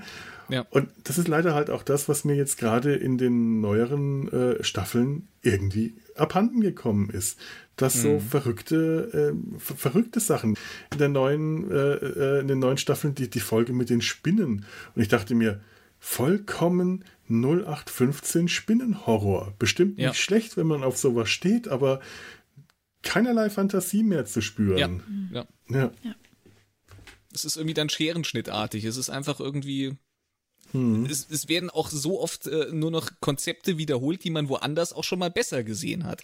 Ja. Und das war früher halt wirklich so, dass man gesagt hat, äh, man, man hatte kreative Ideen und man hat sich dann auch getraut, diese kreativen Ideen, auch wenn man vorher schon wusste, okay, die kriegen wir jetzt nicht so wunderbar umgesetzt, aber wir machen es trotzdem. Das war, das war so dieser Mut, äh, den Dr. Who hatte, äh, der die Serie ausgezeichnet hat. Ja bei, bei anderen Formaten hast du gesagt, ah nee, das, das kriegen wir nicht überzeugend dargestellt, das lassen wir mal. Die Idee, die mhm. machen wir mal lieber so auf sichere Bank, so dass wir das äh, äh, schön dargestellt kriegen, dann ist es halt nicht mehr so kreativ, aber irgendein Tod stirbt man und bei Dr. Who hat man gesagt, so nee, wir ziehen das durch. wir machen das jetzt. oh ja, The Web Planet. Großartig, großartig. Ganz ja, am Anfang ja, eine ja. absolut irre Folge mit einem Planeten, der auf Leinwand und Pappe aufgemalt ist und du das siehst und diese Aliens, diese riesen dabei, Ameisen und alles. Dabei haben sie doch so viel Vaseline auf die Kamera geschmiert, dass man das nicht mehr sehen soll. Verrückt. Und das Ganze über, ich weiß nicht wie viele Wochen durchgezogen einfach. Und, Sabi! und die haben nichts gesehen und sind selber sogar gegen die Kamera gelaufen. Das muss man sich mal vorstellen. Wahnsinn. Und sie haben es drin gelassen. Natürlich. Ja. Das, war die, das, das, waren die 60er. Äh, William ja. Hartnell hat sich bei jedem zweiten Satz komplett versprochen und nochmal von vorne angefangen. Das hat man alles drin gelassen. Die konnten ja auch nicht wirklich schneiden damals. Das Nein, ist ja alles am Stück nee. durchproduziert ja. worden. Also das ist so, was die Produktion angeht sind die 60er eigentlich die Zeit, die ich am faszinierendsten finde und die Zeit, von der ich mir ähm, am meisten BBC äh, BBC DVDs zugelegt habe, also die richtigen, ähm, nicht irgendwo über dunkle Kanäle meine Sammlung äh, komplettiert habe, sondern tatsächlich Geld ausgegeben habe, weil in, auf den auf den ähm, DVDs und mittlerweile auch auf den, die auf Deutsch synchronisiert wurden und rausgekommen sind aus der klassischen Staffel, sind immer die Production Note Subtitles dabei, mhm. die erklären, mhm. was man hier gerade sieht, wie das während der Produktion gemacht wurde. Und man lernt dann so viel über ähm, TV-Produktionen aus den 60er Jahren, dass, was die sich alles haben einfallen lassen müssen, wie so eine Serie produziert ja. werden konnte, wie so eine Folge produziert wurde, dass die fast am Stück durchgedreht wurde, dass es da keine ja, Schnitte ja. zwischen den Szenen gab, sondern dass da mit mehreren Kameras von einer Kamera zur nächsten umgeschaltet wurde und die Schauspieler die halbe Stunde einfach durchhalten mussten und zum Teil hinter der ja. Kamera rumrennen mussten, wenn sie gerade nicht im Bild waren, um auf der anderen Seite in einem anderen Set reinzukommen und nur solche Sachen und das ist einfach großartig ich habe da einen ganz enormen Respekt davor. Also wenn man sich überlegt, mhm. heutzutage, äh, dann wird da äh, die Betonung war nicht ganz so schön in dem Satz und dann wird halt nachher äh, Take 34 genommen mhm. für die finale Fassung. Und früher, wenn William Hartnell sich verhaspelt hat bei einem Wort, dann hat er halt irgendwie mh, hm, ich muss jetzt im Charakter bleiben, ich muss das durchziehen, die Show muss weitergehen, dann hat er halt irgendwie seinen Satz nochmal neu angefangen und ist aber konsequent drin geblieben. Und irgendwie macht's das ja teilweise auch greifbarer. Dann ist dann halt dieser Doktor, der sich dann halt mal verspricht, der dann irgendwie mal über seinen eigenen Satz stolpert mhm. und nochmal neu ansetzt. Irgendwie hat das ja auch was Charmantes, finde ich. Ja, ja, ja, auf jeden Fall das wurde ja wirklich, das hat er auch wirklich dann zu einer Masche ausgearbeitet. Also nicht alle Versprecher ja. waren echt, sondern manche hat er auch einfach tatsächlich absichtlich so eingebaut, was es ihm natürlich erleichtert hat. Letzten Endes haben sie ihn natürlich, haben, haben sie ihn dann trotzdem irgendwann geschasst, weil der, der, der arme Mann war krank und man ja. konnte nicht gut mit ihm arbeiten. Und da fing ja dann äh, die, die Tradition an, den Doktor regenerieren zu lassen. äh, und durch andere Hauptdarsteller zu ersetzen. Was ja hier Aber bei Christopher Eccleston dann am Schluss ja auch passiert ist. Ja. Aber es war halt damals noch die Zeit, du hattest halt Bühnenschauspieler, die du vor die mhm. Kamera gestellt hattest, größtenteils auch. Und äh, heutzutage, äh, wenn du da so einen äh, reinen TV-Schauspieler und der soll äh, ein Bühnenstück, dann haben die wahrscheinlich teilweise Probleme, weil die das gar nicht auf die Kette kriegen, ja. wenn dann ein Fehler passiert, äh, dass das nicht einfach nochmal zurückgefahren und wir fangen die Szene nochmal von vorne an. Das kannst du auf einer Bühne halt nicht machen. Ich glaube, das ist halt äh, es war halt damals noch eine ganz andere Art zu Schauspielern, auch, auch vor der Fernsehkamera. Kennt ihr von Peter Bogdanovich Noises Off? Ähm, nee. die, diesen Film über das Bühnenstück, äh, über ähm, mit, mit, mit, mit, ähm, ach, jetzt habe ich den Namen vergessen. Ähm, britischer Schauspieler, ganz bekannt, hat Alfred Pennyworth gespielt. Ähm, Michael Caine. Ach, als, Michael Caine, ja. als Regisseur. Und du siehst die ganze Zeit dieses Stück, das da erstmal in der Generalprobe gespielt wird, immer wieder verhaspeln sich die Leute, sie unterbrechen, zweiter Akt, man sieht die, die Katastrophe nimmt ihren Bahn. Nach der so und so vielten Vorstellung wird das Ganze von hinter der Bühne gezeigt. Man kriegt nur mit, was die Schauspieler hinter der Bühne machen, die sich mittlerweile alle schon zerstritten haben. Dritter Akt, man sieht vor der Bühne, äh, auf die Bühne, eine der schlimmsten äh, Aufführungen, wo die Hauptdarstellerin betrunken ist, alle durcheinander plappern, die Bühne zusammenbricht. Und das ist so großartig. Dieses Stück Noises Off ist ein irre witziges, äh, irre witziger Film, der ähm, auf zwei Ebenen komisch ist. Zum einen hat man diese, wird die, einem diese Komödie gezeigt und es wird gezeigt, wie dieses Schauspiel schief läuft, weil die einfach durchhalten müssen und alles nicht klappt. Das ist äh, den, sehr cool. Der nackte Wahnsinn heißt das, glaube ich, auf Deutsch. Das ist, ist sehr okay. zu empfehlen. Macht wirklich, wirklich Spaß. Und da muss ich dran denken, wenn ich alte 60er Jahre Doctor Who Folgen sehe wenn die hatten da auch keine andere Möglichkeit. Die mussten, die haben ja überall mhm. kleine Zettel aufgeklebt, damit William Hartnell sich seinen Text merken konnte. Also ist er durch Set von einem Zettel zum anderen gewandert und die anderen mussten ihm dicht auf den Fersen bleiben, weil der, der Kameraausschnitt ja ganz dicht an den Schauspielern dran war. Da gab es keine äh, weiten Einstellungen, sondern immer ganz nah am Kopf und die mussten alle dicht dranbleiben, wenn der rumgewandert ist. Da mussten die rennen, um nicht aus dem Bild zu geraten. Tolle Zeit. Ja. Ah. Ja. Hm. ja, aber wir sind ja bei 2005 mittlerweile. Das stimmt. Da war es schon ein bisschen anders. Da war alles schon ein bisschen anders. Fall, ja. Ich fand es ich fand's, äh, auch eindrücklich, als äh, Christopher Eccleston auf der FedCon gesagt hat, also es fing so an mit, ähm, dass er seinen Dialekt sprechen konnte. Ne? Das war ja schon eine Öffnung quasi, eine Veränderung. Hm. Und ähm, äh, welche Wege dann eben die Regeneration genommen haben, dass auch eine Frau jetzt den Doktor spielen konnte, das hat er ja auch sehr herausgestellt hm. und gelobt. Und jetzt eben, jetzt haben wir ja auch die ähm, Neuverkündung, wer dann den Doktor spielen würde. Ich habe jetzt leider den Namen nicht parat, aber ich kenne mhm. den Schauspieler aus Sex Education zum Beispiel. Ne? Ich traue mich, ähm, ich, ich weiß den Namen sogar, aber ich traue mich nicht, ihn zu versuchen auszusprechen. ja, das also ist ein schwieriger ist, Name. Äh, geschrieben ist es in Kuti Gatwa, glaube ich, aber ah, ja. Mhm. wie man ihn jetzt korrekt ausspricht, weiß ich leider überhaupt nicht. Ich ja, das werden wir dann wahrscheinlich noch lernen bald, ja. Wahrscheinlich, Ich bin ja. sehr gespannt, also ich bin wirklich sehr gespannt, ähm, was uns gezeigt wird und es wird ja dann eben auch wieder einen Showrunner-Wechsel geben, ne? Ähm, RTD ja. ist wieder da. Ja. Russell T. Davis kommt zurück, den wir ja hier eben auch aktuell in dieser besprochenen Doppelfolge mhm. ähm, am Ruder hatten. Und äh, ja, da bin ich sehr gespannt, was uns das zeigt. Also ich bin ja leider jetzt eben bei der Doktorin ausgestiegen und ähm, mittlerweile finde ich die Idee, dass der Doktor sich eben auch in eine Frau regenerieren kann, eigentlich ziemlich cool. Mhm. Am Anfang war ich irritiert, dachte, hm, wieso? Also wir hatten es ja bei Master mhm. schon, ne? Dachte ich, hm, okay, ja. äh, ist das so bei Time Lords? Okay. Hm. Und jetzt denke ich, ja, warum eigentlich nicht, ne? Also tatsächlich. Mhm Andererseits hatten wir natürlich in der Vergangenheit auch Time Ladies gezeigt bekommen, ne? auch tolle Figuren, die man hätte wieder zurückbringen ja. können. Ja, ist, ja, ist wenn, äh, kann wenn, man darüber diskutieren, ob jetzt der vorhandene Charakter ähm, das dann eben, ich sag mal, mitbedienen muss, eben auch eine Frau zu regenerieren. Aber andererseits, also ich finde es ich find's eigentlich jetzt ganz cool. Ja, ja. gebraucht er es für, mhm. für mich nicht unbedingt, aber ich finde es ganz cool und ähm, habe allerdings halt, wie gesagt, ein Problem mit den, mit den Drehbüchern gehabt. Ne? Also wie es dann letzten Endes umgesetzt wurde, hat mir nicht so gut gefallen. Ich bin gespannt, ob ich noch ja. den Rest nachhole. Ich bin da bei der Doc, bei der Tesla Folge um Ah, ja. Nikolas Tesla ausgestiegen. Hatte da noch das Weihnachts- oder Neujahrs-Special gesehen. Da fehlte Mhm. mir dazwischen schon was. Da kam ja Captain Jack auch wieder und war so ein bisschen, Ja. ich struggelte so ein bisschen, wusste nicht so richtig, ähm, wohin damit. Und danach habe ich gar nichts mehr gesehen. Also ich hatte noch die Folge mit äh, Stephen Fry angefangen und als Spoiler Stephen Fry nach ein paar Das Minuten. ist das Special, oder? Boah, es das ist, es ist zumindest der Anfang irgendeiner Staffel gewesen. Ja. Kann es Neujahrsspecial oder die erste Folge sein, aber nachdem Stephen Fry sein, ja.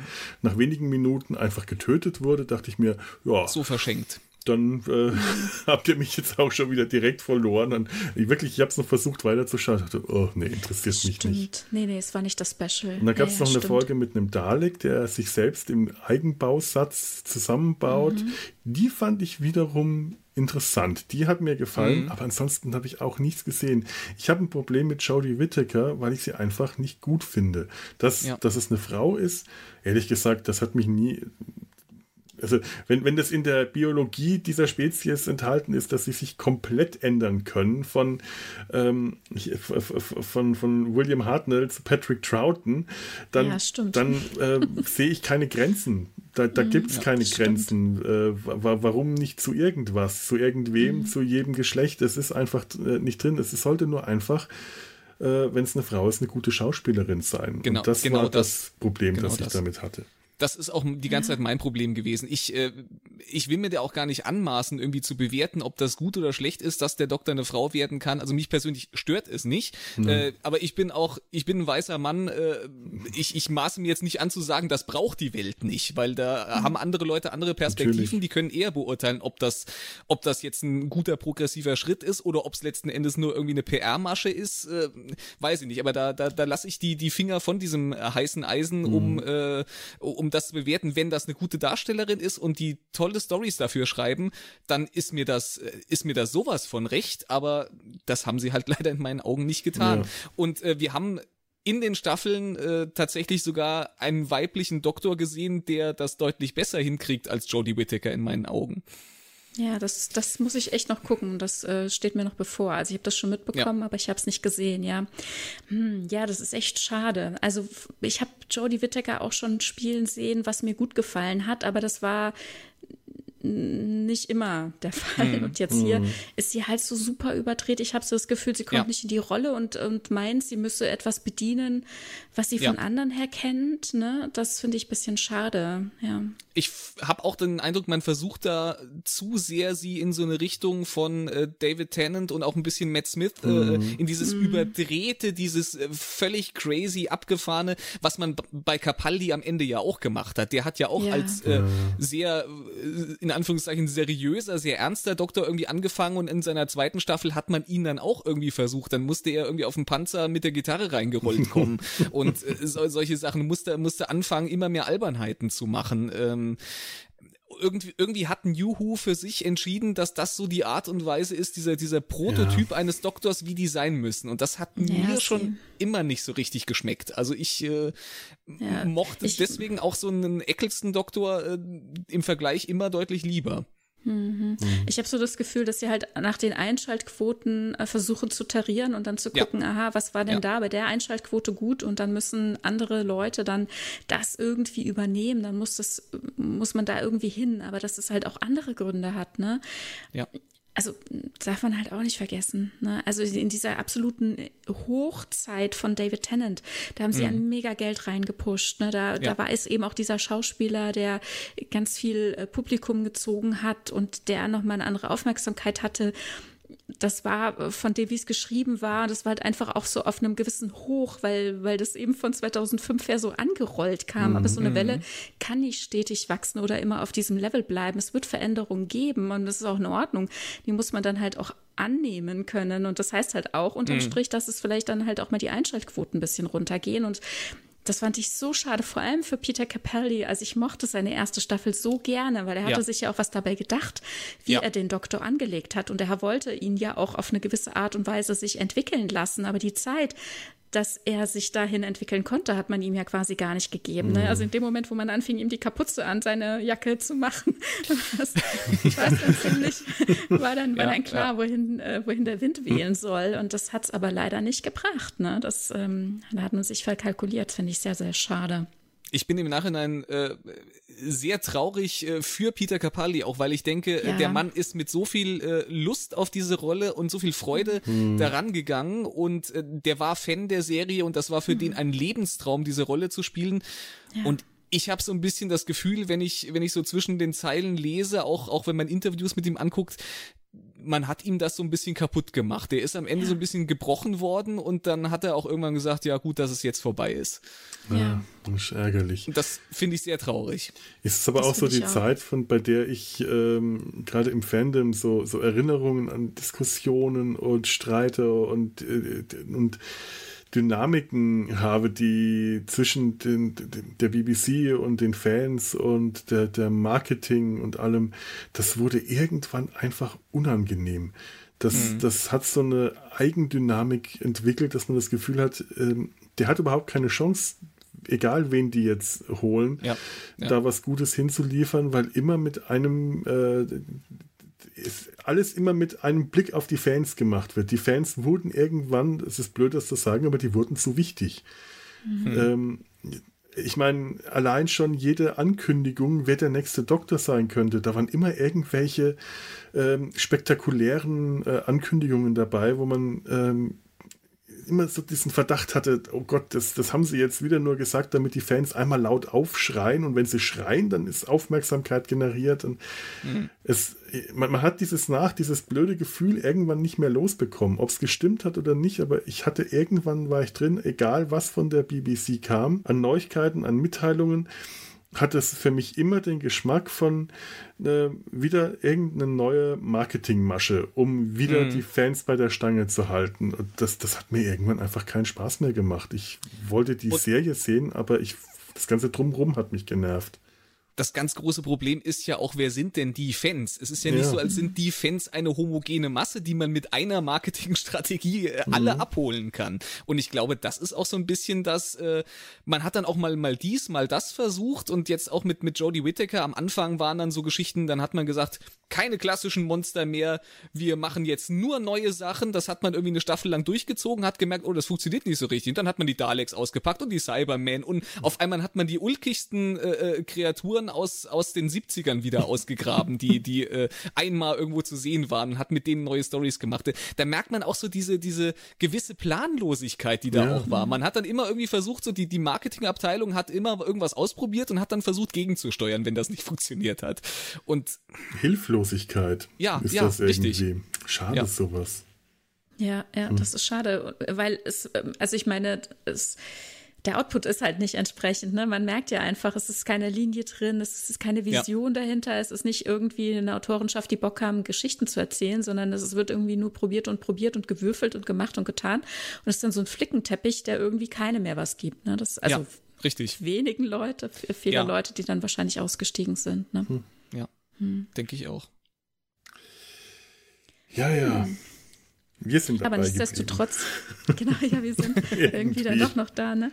Genau, aber wie gesagt, ja. ich fand das wirklich auch sehr schön, wie sehr Christopher Eccleston auf, ähm, auf dem Panel ähm, darauf ähm, also darauf hingewiesen hat, ne, wie wichtig äh, er das findet, ne, mhm. dass, mhm. dass ähm, diese Serie sich halt auch öffnet, ne, dass sie ja. mehr zulässt, ne, und äh, also und das war ja für ihn, also wie gesagt, ich habe das schon beinahe emotional empfunden, dass er seinen Dialekt sprechen durfte, ne, und das war so mhm. der kleine eine Schritt, ne, der dann dahin führt, eben mehr zuzulassen, was äh, jenseits einer gewissen Norm ist, die eben sich irgendwer ausgedacht hat, die ja völlig willkürlich auch gesetzt ist, ja. Ja, ja, fand ich sehr schön. Und ich fand es auch äh, schön, dass äh, aus dem Publikum auch äh, Big Finish-Hörer da waren, oh, ja. HörerInnen, mhm. ne, die ihn da nachgefragt haben. Ich habe leider davon nichts gehört. Ich höre so gut wie gar nichts von Big Finish, weil es mhm. mir dann irgendwie zu anstrengend ist, auch noch englische Sachen immer so zu hören. Da bin ich immer nicht so gut drin. Mm, es ist und, auch einfach ein ähm, Berg. Es ist ja, wenn man, ja. wenn man versucht äh, anzufangen mit Big Finish und dann äh, kriegt man sowieso immer gesagt, so ja, die älteren Sachen sind sowieso die besseren und dann hast du aber auch diesen, diesen riesigen Berg, bis du dann mal irgendwann bei Christopher Eccleston vielleicht angekommen bist, um dich da mhm. irgendwie durch irgendwas durchzuarbeiten. So viel Zeit habe ich in diesem Leben nicht mehr, um das alles zu hören. ja, man muss sich dann entscheiden, was man da rauspickt. Ja, ne? ja ich habe ein paar, paar Sachen schon gehört, mit Paul McGann zum Beispiel mhm. und so. Mhm.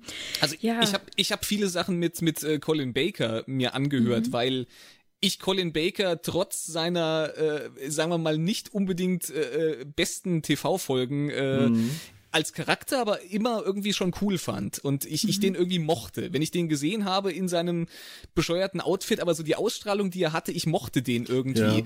und äh, hab dann auch gerne in diese Big Finish mit ihm reingehört und hab dann gemerkt, oh, mit dem kann man richtig gute Sachen machen, wenn man wenn man ihm die richtigen Stories dafür gibt. Mhm. Der hat auch eine tolle Stimme. Die Stimme ja. ist toll ja. gealtert und Absolut, immer noch wiedererkennbar. Was zum Beispiel bei Peter Davison ganz problematisch ist, der hat zwar auch eine tolle Stimme, aber der ist so viel älter. Der war ja ziemlich jung, mhm. als er den Doktor gespielt hat. Mhm. Und seine Stimme ist wahnsinnig alt geworden. Es ist eine ja. tolle Großvaterstimme oder eine tolle Vaterstimme oder äh, so, so Großvater, ja. so alt ist er ja nun auch noch nicht. Aber ähm, wenn, also als ich zum ersten Mal ein Big Finish Hörspiel gehört habe mit dem, dem fünften Doktor, war ich einfach total irritiert, weil ich ihn nicht erkannt habe das ist nicht mehr dieser blonde Jüngling, nee. den man, den man dann auch auf den Big Finish Covern noch präsentiert kriegt. Da ist die, da geht die Schere einfach zu weit auseinander. Man hat das so, Gefühl, dann einen alten fünften Doktor zu, zu, äh, vor, zu hören. Ja, Man, ich habe dann vor meinem Kopf die alten Schauspieler, wie sie jetzt aussehen. Ähm, und äh, das ist auch interessant auf eine gewisse ja. Weise, aber es ist halt doch nicht ich, ganz dasselbe. Ich meine, ein Colin Baker, der sieht bei weitem auch nicht mehr aus, wie der in den, in den 80ern mal ausgesehen hat, aber der ist halt einfach, der, der war damals halt auch schon ein gereifterer Doktor irgendwie. Ja, das stimmt. Das, das ist halt dieser äh, Peter Davison, der war dieser, der war in gewisser Weise ja so ein, so ein Jüngling, so ein Schönling auch. Und äh, die Zeiten sind halt einfach irgendwann vorbei. vorbei. Das wissen wir ja auch. Ja, ja. Die Zeit lässt auch Time Lords nicht in Ruhe, das stimmt. Ja. Ich habe mal eine Frage, um mal zu einem der Logiklöcher zu kommen. Oha. Ein, ein bisschen pingeln will ich nämlich, äh, möchte ich nämlich auch an der Folge. Nitpicking. Was ist eigentlich aus den Nanogenen am Schluss geworden? Hingen die äh, dann noch in der Luft? Haben die den Zweiten Weltkrieg für die Briten gewonnen oder was? Der Doktor erwähnt, glaube ich, irgendwie in der, in der letzten Szene in der Tat, erwähnt er noch, dass er die quasi darauf programmiert hat, dass die jetzt da alles wieder herstellen und dann schalten die sich ab. Genau, dass sie deaktiviert ah. werden. Ja, ja. genau. Mhm. Okay, okay. Ich weiß nicht genau, wie er das gemacht hat, aber. das habe ich das mich dann nämlich auch gefragt. Wie haben die das eigentlich gemacht? Wie hat er das gemacht? Der, der schnipst mit den Fingern und die machen mhm. irgendwas. Äh, hallo, was passiert da? Das ist mir, ähm, es sieht, das sah sehr schön aus mit den ja. Nanogenen, aber äh, nachvollziehbar das, war das für mich. Das nicht. Bedienkonzept dieser Nanogene ist irgendwie ein bisschen magisch. Also die ja. sind irgendwie so, das sind, äh, das sind so funkelnde Dinger, die kann man dann auch als Ball so wegwerfen und äh, das, das wirkte, naja. das wirkte mehr Science, äh, mehr, mehr, mehr Fantasy-mäßig als, als mhm. Science Fiction. Ja, das war keine das Hard schon. Science Fiction oder, irgendwie. Oder halt auf jeden Fall sehr fortschrittlich. Ne? Also wir hatten die ja, auch auf gut. dem Schiff, ne? Und Klar. da weiß, was ja, ähm, also Rose hat die ähm, äh, aufgeschürften Hände mhm. vom Seil, ne? Und da kommen die ja zum Einsatz, weil die ja auch schon wissen, wie ein Mensch aufgebaut ist, ne? wie ein Mensch auszusehen hat. Und mhm. der Doktor sagt dann, als er dann später bei Captain Jack die Klappe zumacht, er hatte sich am Finger geschnitten und da kommen die dann ja auch zu ihm und heilen seinen Finger. Ja. Mhm. Und ne, da ist es ihm dann auch nochmal deutlich klar. Ähm, und bei denen, die auf der Erde abgestürzt sind, die wussten ja nicht, wie ein Mensch ja, auszusehen ja, ja. hat. Ne? Da war der kleine Junge der Prototyp mit seiner Gasmaske und mit all seinen Schäden, also mit, der, mit dem Schädeltrauma mhm. und irgendwie mhm. der Verletzung an der Seite und an der Hand. Und das haben wir dann alle bekommen. Und als er die dann quasi alle nochmal losgeschickt hat, dass eben all diese Menschen mit der Gasmaske äh, repariert werden, geheilt werden zu, zu dem ursprünglichen menschlichen Zustand, äh, in einem äh, gesunden Zustand versetzt werden das haben sie ja anhand der Mutter dann, äh, Nancy ja, ja. ist ja die Vorlage, mhm. ne, dann gemacht. Und ich bin mir nicht sicher, ob er sagt, er hätte programmiert, dass die sich dann abschalten oder ob die sich dann automatisch abschalten, wenn die Arbeit getan ist. Bin ich mir jetzt nicht so sicher mehr. Aber hm. von daher, ja, also mhm. ich konnte das schon ganz gut nachvollziehen eigentlich. Ich fand es nur sehr cool, das war natürlich super praktisch für die Handlung, mm, dass diese äh, in Anführungszeichen reparierten Menschen, die dann auch alle wie der kleine Jamie die Gasmaske hatten, dass die alle untereinander verbunden waren oder mit Jamie verbunden waren, mhm. ne? dass, dass er auch gesehen hat, was die gesehen haben und umgekehrt mhm, ja. und dann eben auch so reagiert haben wie er, ne? dass wenn er angekommen ist, dass die dann eben auch angekommen sind und so waren ja dann eben auch alle damals, musste niemand mehr rum, äh, rumlaufen und die zusammensammeln oder so, ne? das war sehr praktisch. Aber mhm. es ist dann ja schon irgendwie auch in gewisser Weise so ein, so ein leichtes Plotloch, also irgendwie müssen diese müssen diese Nanogene ja beeinflusst worden sein, dass die die Art und Weise, wie sie funktionieren, dann doch noch mal geändert haben, weil die haben ja ursprünglich, ja. Äh, sie wussten zwar nicht, wie ein Mensch aussieht, aber sie hatten ja mhm. nicht nur diese Reparatur von Menschen quasi, diese Heilung, das war ja nur ein Aspekt dessen, was sie gemacht haben. Sie haben ja zeitgleich aus denen aber auch eine eine Armee gemacht, eine äh, äh die, die haben die zu Soldaten gemacht, die untereinander verbunden sind und die auch äh, starke Kräfte haben. Deswegen ja. war ja dieses, dieses Kind so kräftig. Und irgendwie muss ja irgendwas passiert sein, was dann am Ende dafür gesorgt hat. Ich, ich, ich gehe jetzt mal nicht davon aus, dass das am Ende dann jetzt alles Supermenschen waren auf, äh, mhm. auf der britischen Insel. Gut, vielleicht ist so der Zweite Weltkrieg dann gewonnen ja. worden, weil. Äh, Na, ich Oder denke, dass diese Leute haben dann so die Elite-Armee ja, stellen genau. können. Inklusive der nee. alten Frau, der das Bein nachgewachsen ist. Oh, ja, krass. Na, Nancy war ja die Vorlage, ne, wie mhm. stark ja. ein Mensch zu sein hat und das eben zum Beispiel eben das mit dem, mit dem Schädeltrauma ja, eben ja. nicht normal ist bei Menschen und mit der Verletzung an der Seite und der Narbe auf der Hand. Das ist alles nicht normal, genau wie nicht normal ist, dass man eine Gasmaske mit dem Kopf verwachsen hat, was ja auch tatsächlich aus quasi äh, aus Körpermaterie, aus mhm. Fleisch und Knochen bestanden hatte. Ne? Mhm. Und ähm, äh, vorher war es eine Interpretation. Ne? Also diese mhm. körperlichen hm. Schäden, die wurden halt übernommen, weil sie nicht wussten, was mit denen ja, zu tun ist, weil die nicht weg äh, äh geheilt werden konnten. Die körperliche Stärke, die könnte von diesen Chula übernommen worden sein, weil von dieser mhm. Spezies mhm. kamen die ja, ne? Dass sie dann gedacht das haben, okay, der ist so klein und schwach und okay, diese ganzen okay. Sachen, mhm. die gehören wohl zu dem, ne? Und dann müssen wir mal so, dann gab es halt so eine, so eine Annäherung, was die halt dachten, wie es denn okay. vielleicht richtig mhm. sein könnte. Und so kam es ja halt auch zu dieser Gasmaske, ne? Wie gesagt, ja, der, der, was halt magisch ist, dass sie eben so untereinander verbunden waren, ne? Und äh, der Junge ja auch gesehen hat, was die anderen gesehen haben. Das fand ich immer, das fand ich eigentlich einen schönen Trick, ne, dass wenn man aus deren Augen geguckt hat, dass eben durch die Gasmaske dann das Bild mhm. so verschwommen war. Ne? Das fand ich ein ganz schön, schönes Element auch.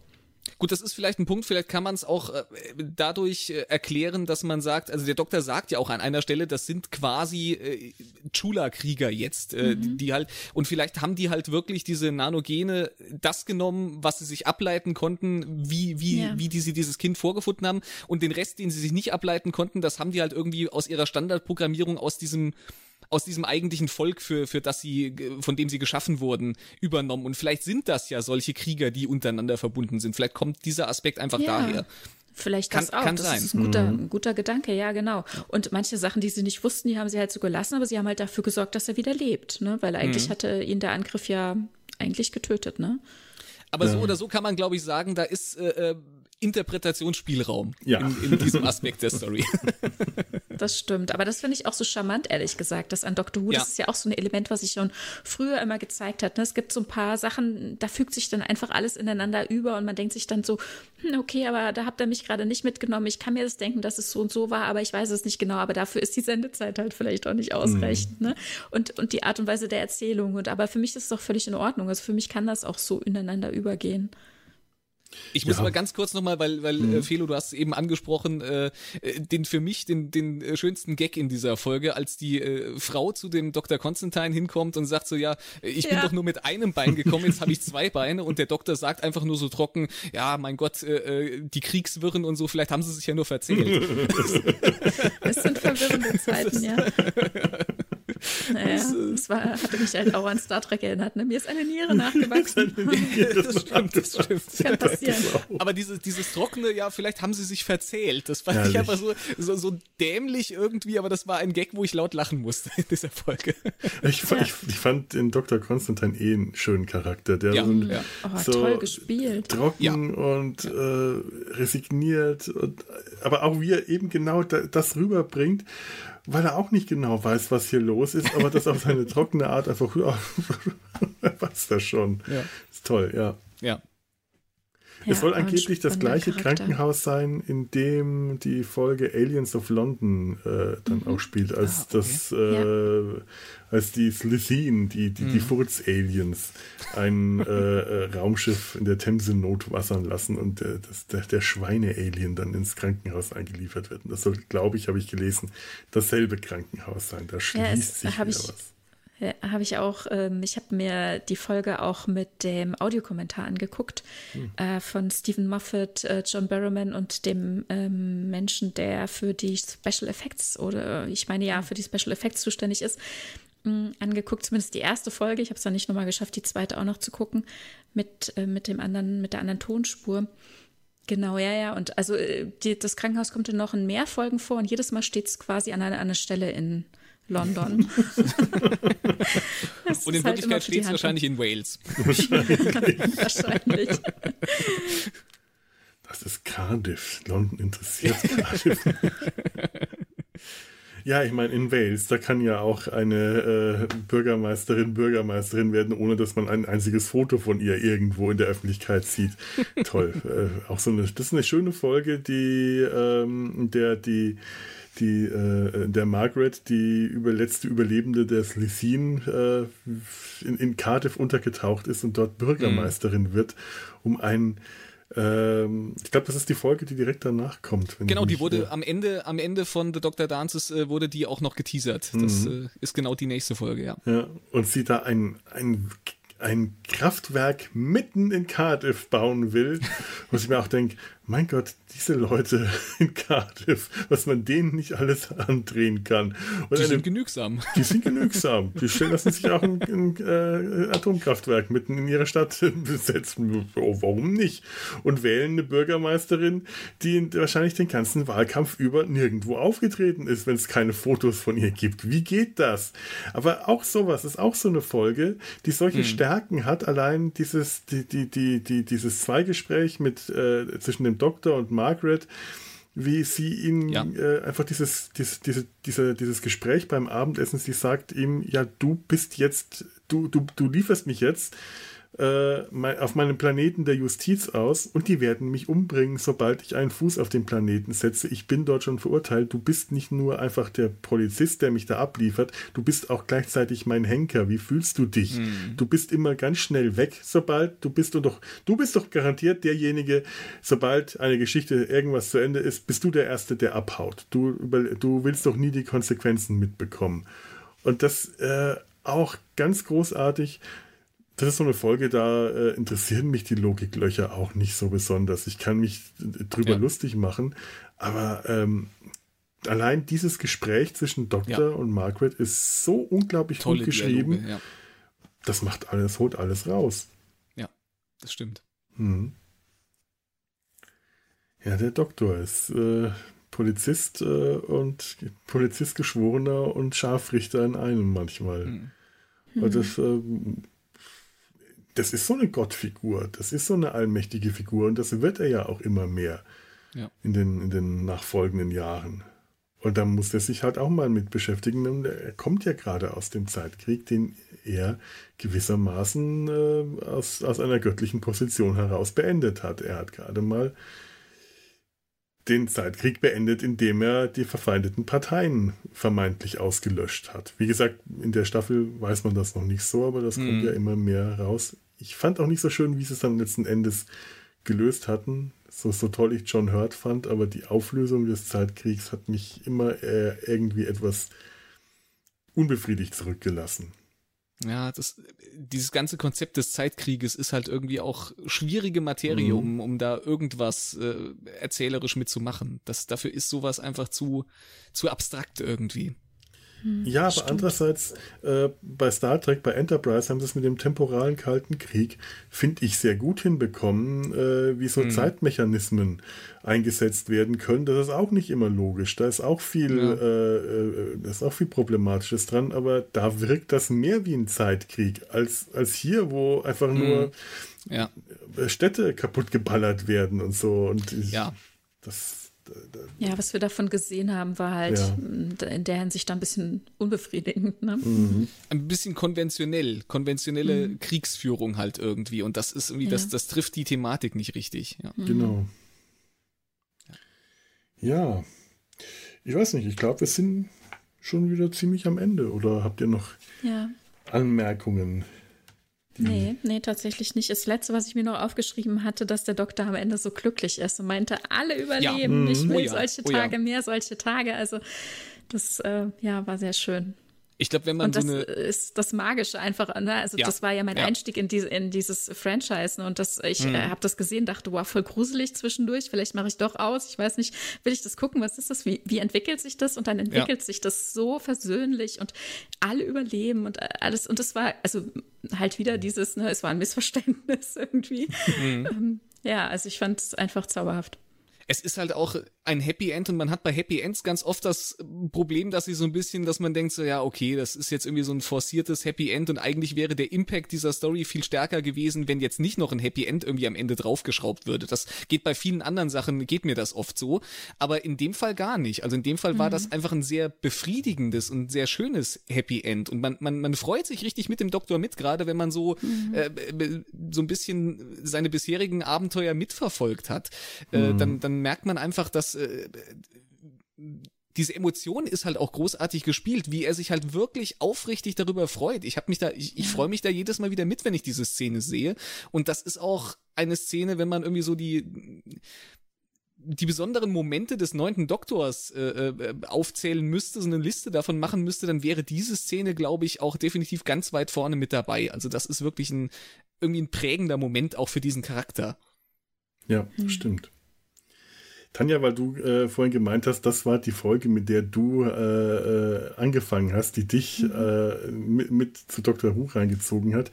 Bei mir war es eine Staffel später, The Impossible Planet, aber was mich ähm, gepackt und reingezogen hat und reingezerrt hat, ist das äh, Doctor Who-Thema von Mary Gold. Und ich möchte ja, wenn ich die verschiedenen Doktoren habe, dann möchte ich auch gerne ähm, die, die, die jeweilige Titelmelodie mal kurz anspielen. Und das war dieses Stück, das mich, äh, nachdem ich diesen Ein Einstieg in der Raumstation mit den Uts gesehen habe und ich, ich gedacht, was ist denn jetzt los? Ich total verwirrt war. Und dann, ähm, das ist dieselbe Musik, mehr oder weniger dieselbe Musik, die man jetzt hier auch hört, ist dieses wummernde äh, Musikstück, das einen an den Eiern gepackt und in den Time Vortex gezogen hat und mich seitdem da nicht mehr rausgelassen hat. Und das ist dieses geile Stück.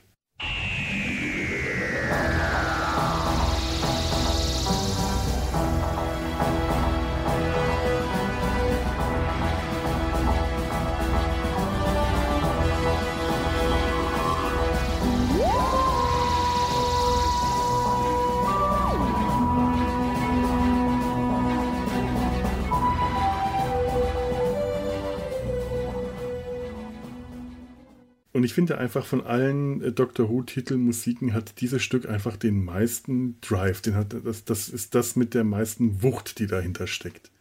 Mhm. Das gibt auch andere schöne. Ich mag zum Beispiel sehr das vom äh, fünften Doktor, äh, Peter Davison äh, aus der Zeit. Aber dieses Stück, das, das zerrt einen einfach mit. Das ist so dramatisch und so packend und dazu die Bilder dieser, dieser, dieser Time Vortex, in denen man da rein wirklich mit Tempo reingezogen wird. Das ist jedes Mal ganz fantastisch. Das war jetzt auch wirklich toll, das alles wiederzusehen. Mich jedes Mal auf, den, auf das Intro zu freuen. Oh, mhm. das geliebt. Da muss ich ja mal äh, ähm, ein Lob quasi jetzt tatsächlich an die Jodie, Jodie Whittaker Staffeln äh, aussprechen, weil ich nämlich tatsächlich das Intro bei denen so wenig ich sonst irgendwas gelungen finde, aber das Intro und die Musik, sowohl die Musik als auch das Visuelle, finde ich mit, das hat sehr, sehr starke Anleihen wirklich an den ganz an den Anfang der Serie, an den Ursprung, wirklich an, an William Hartnell und, und sein, mhm. sein Thema. Da ist ganz vieles, äh, was da, was dann wieder referenziert wird, was wieder so durchklingt. Und das ist tatsächlich, das finde ich sehr gelungen. Da ja, ja, ja, ja, ich, da, da ist was dran. Das ist, ähm, ich, ich habe es jetzt nicht im Kopf und ich habe es leider auch nicht hier zum Abspielen. Mhm. Aber ja, das kann schon sein. Und ich muss halt sagen, gerade auch, äh, ich habe ja damals, als ich die Serie angefangen habe, habe ich tatsächlich, weil ich, äh, weil ich so verrückt bin, habe ich gesagt, okay, ich fange chronologisch an und habe mit äh, Staffel 1, Folge 1 äh, An Unearthly Child angefangen und dementsprechend haben, hat auch dieses, dieses Original-Intro mit seiner wirklich äh, fremdartigen, diese, dieser wirklich ganz fremdartige Vibe, das ist ja irgendwie, äh, eine ganz merkwürdige Musik. Das ist ja schon fast für die Zeit, äh, da werden viele vorm Fernseher gesessen haben und gesagt haben, das ist doch keine Musik, was die da spielen. Mhm. Äh, und, und gerade deswegen hat das so einen, so einen ganz eigenen Flair und das ist irgendwie, äh, das löst bei mir immer noch Gänsehaut aus und deswegen mag ich das dann auch, wenn das, wenn das nochmal sehr stark referenziert wird. Das stimmt natürlich, ja, da ist was dran. Ja. Mhm. Jede Zeit hat äh, ihren eigenen Doktor und ihre eigene ja. Musik. Ja, absolut. Das stimmt. Ja, Zeit ist auch ein gutes Wort, obwohl wir gar nicht so lange drüber gesprochen haben, wie ich ursprünglich mal gedacht habe. Ist es jetzt doch so, dass ich ganz froh bin, wenn wir zum Ende kommen.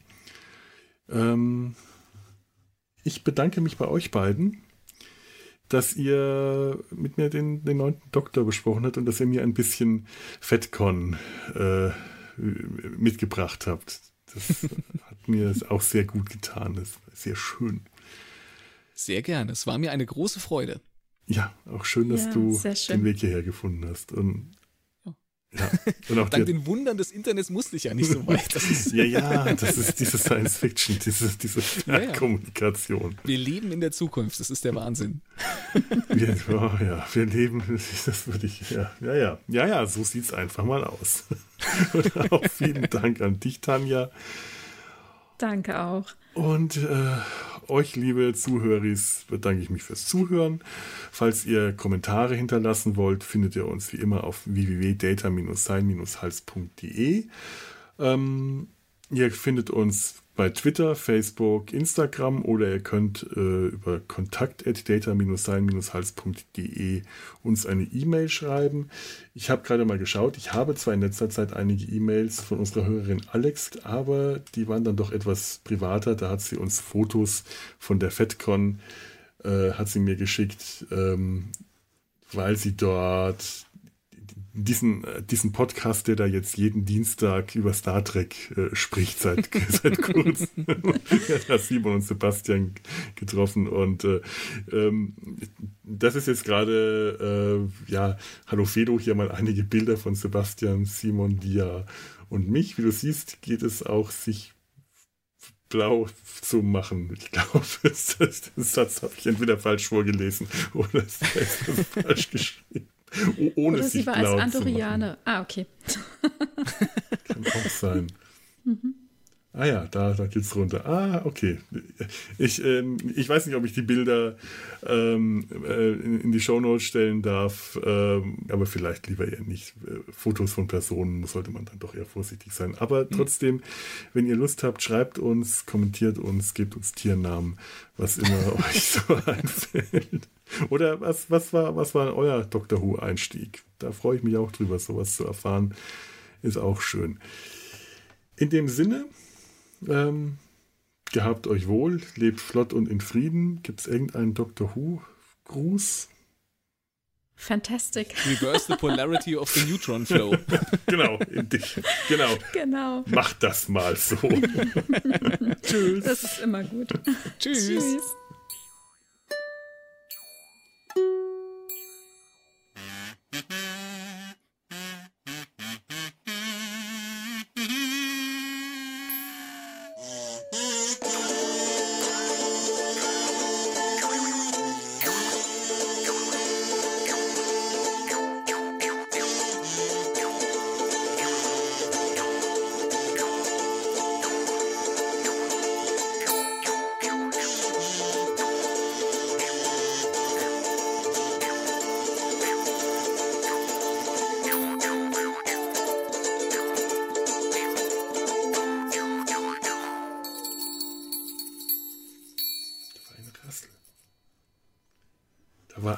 Rassel. Ich habe die Rassilon gehört.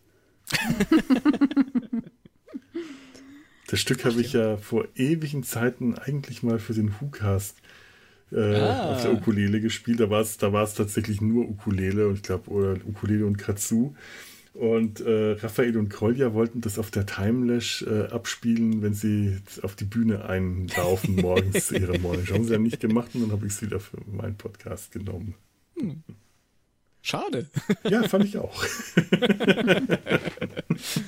das war dann wahrscheinlich einer der Morgende, wo es, äh, wo es mit Sonnenbrille auf die Bühne ging. Eine Produktion des Podcast Imperiums.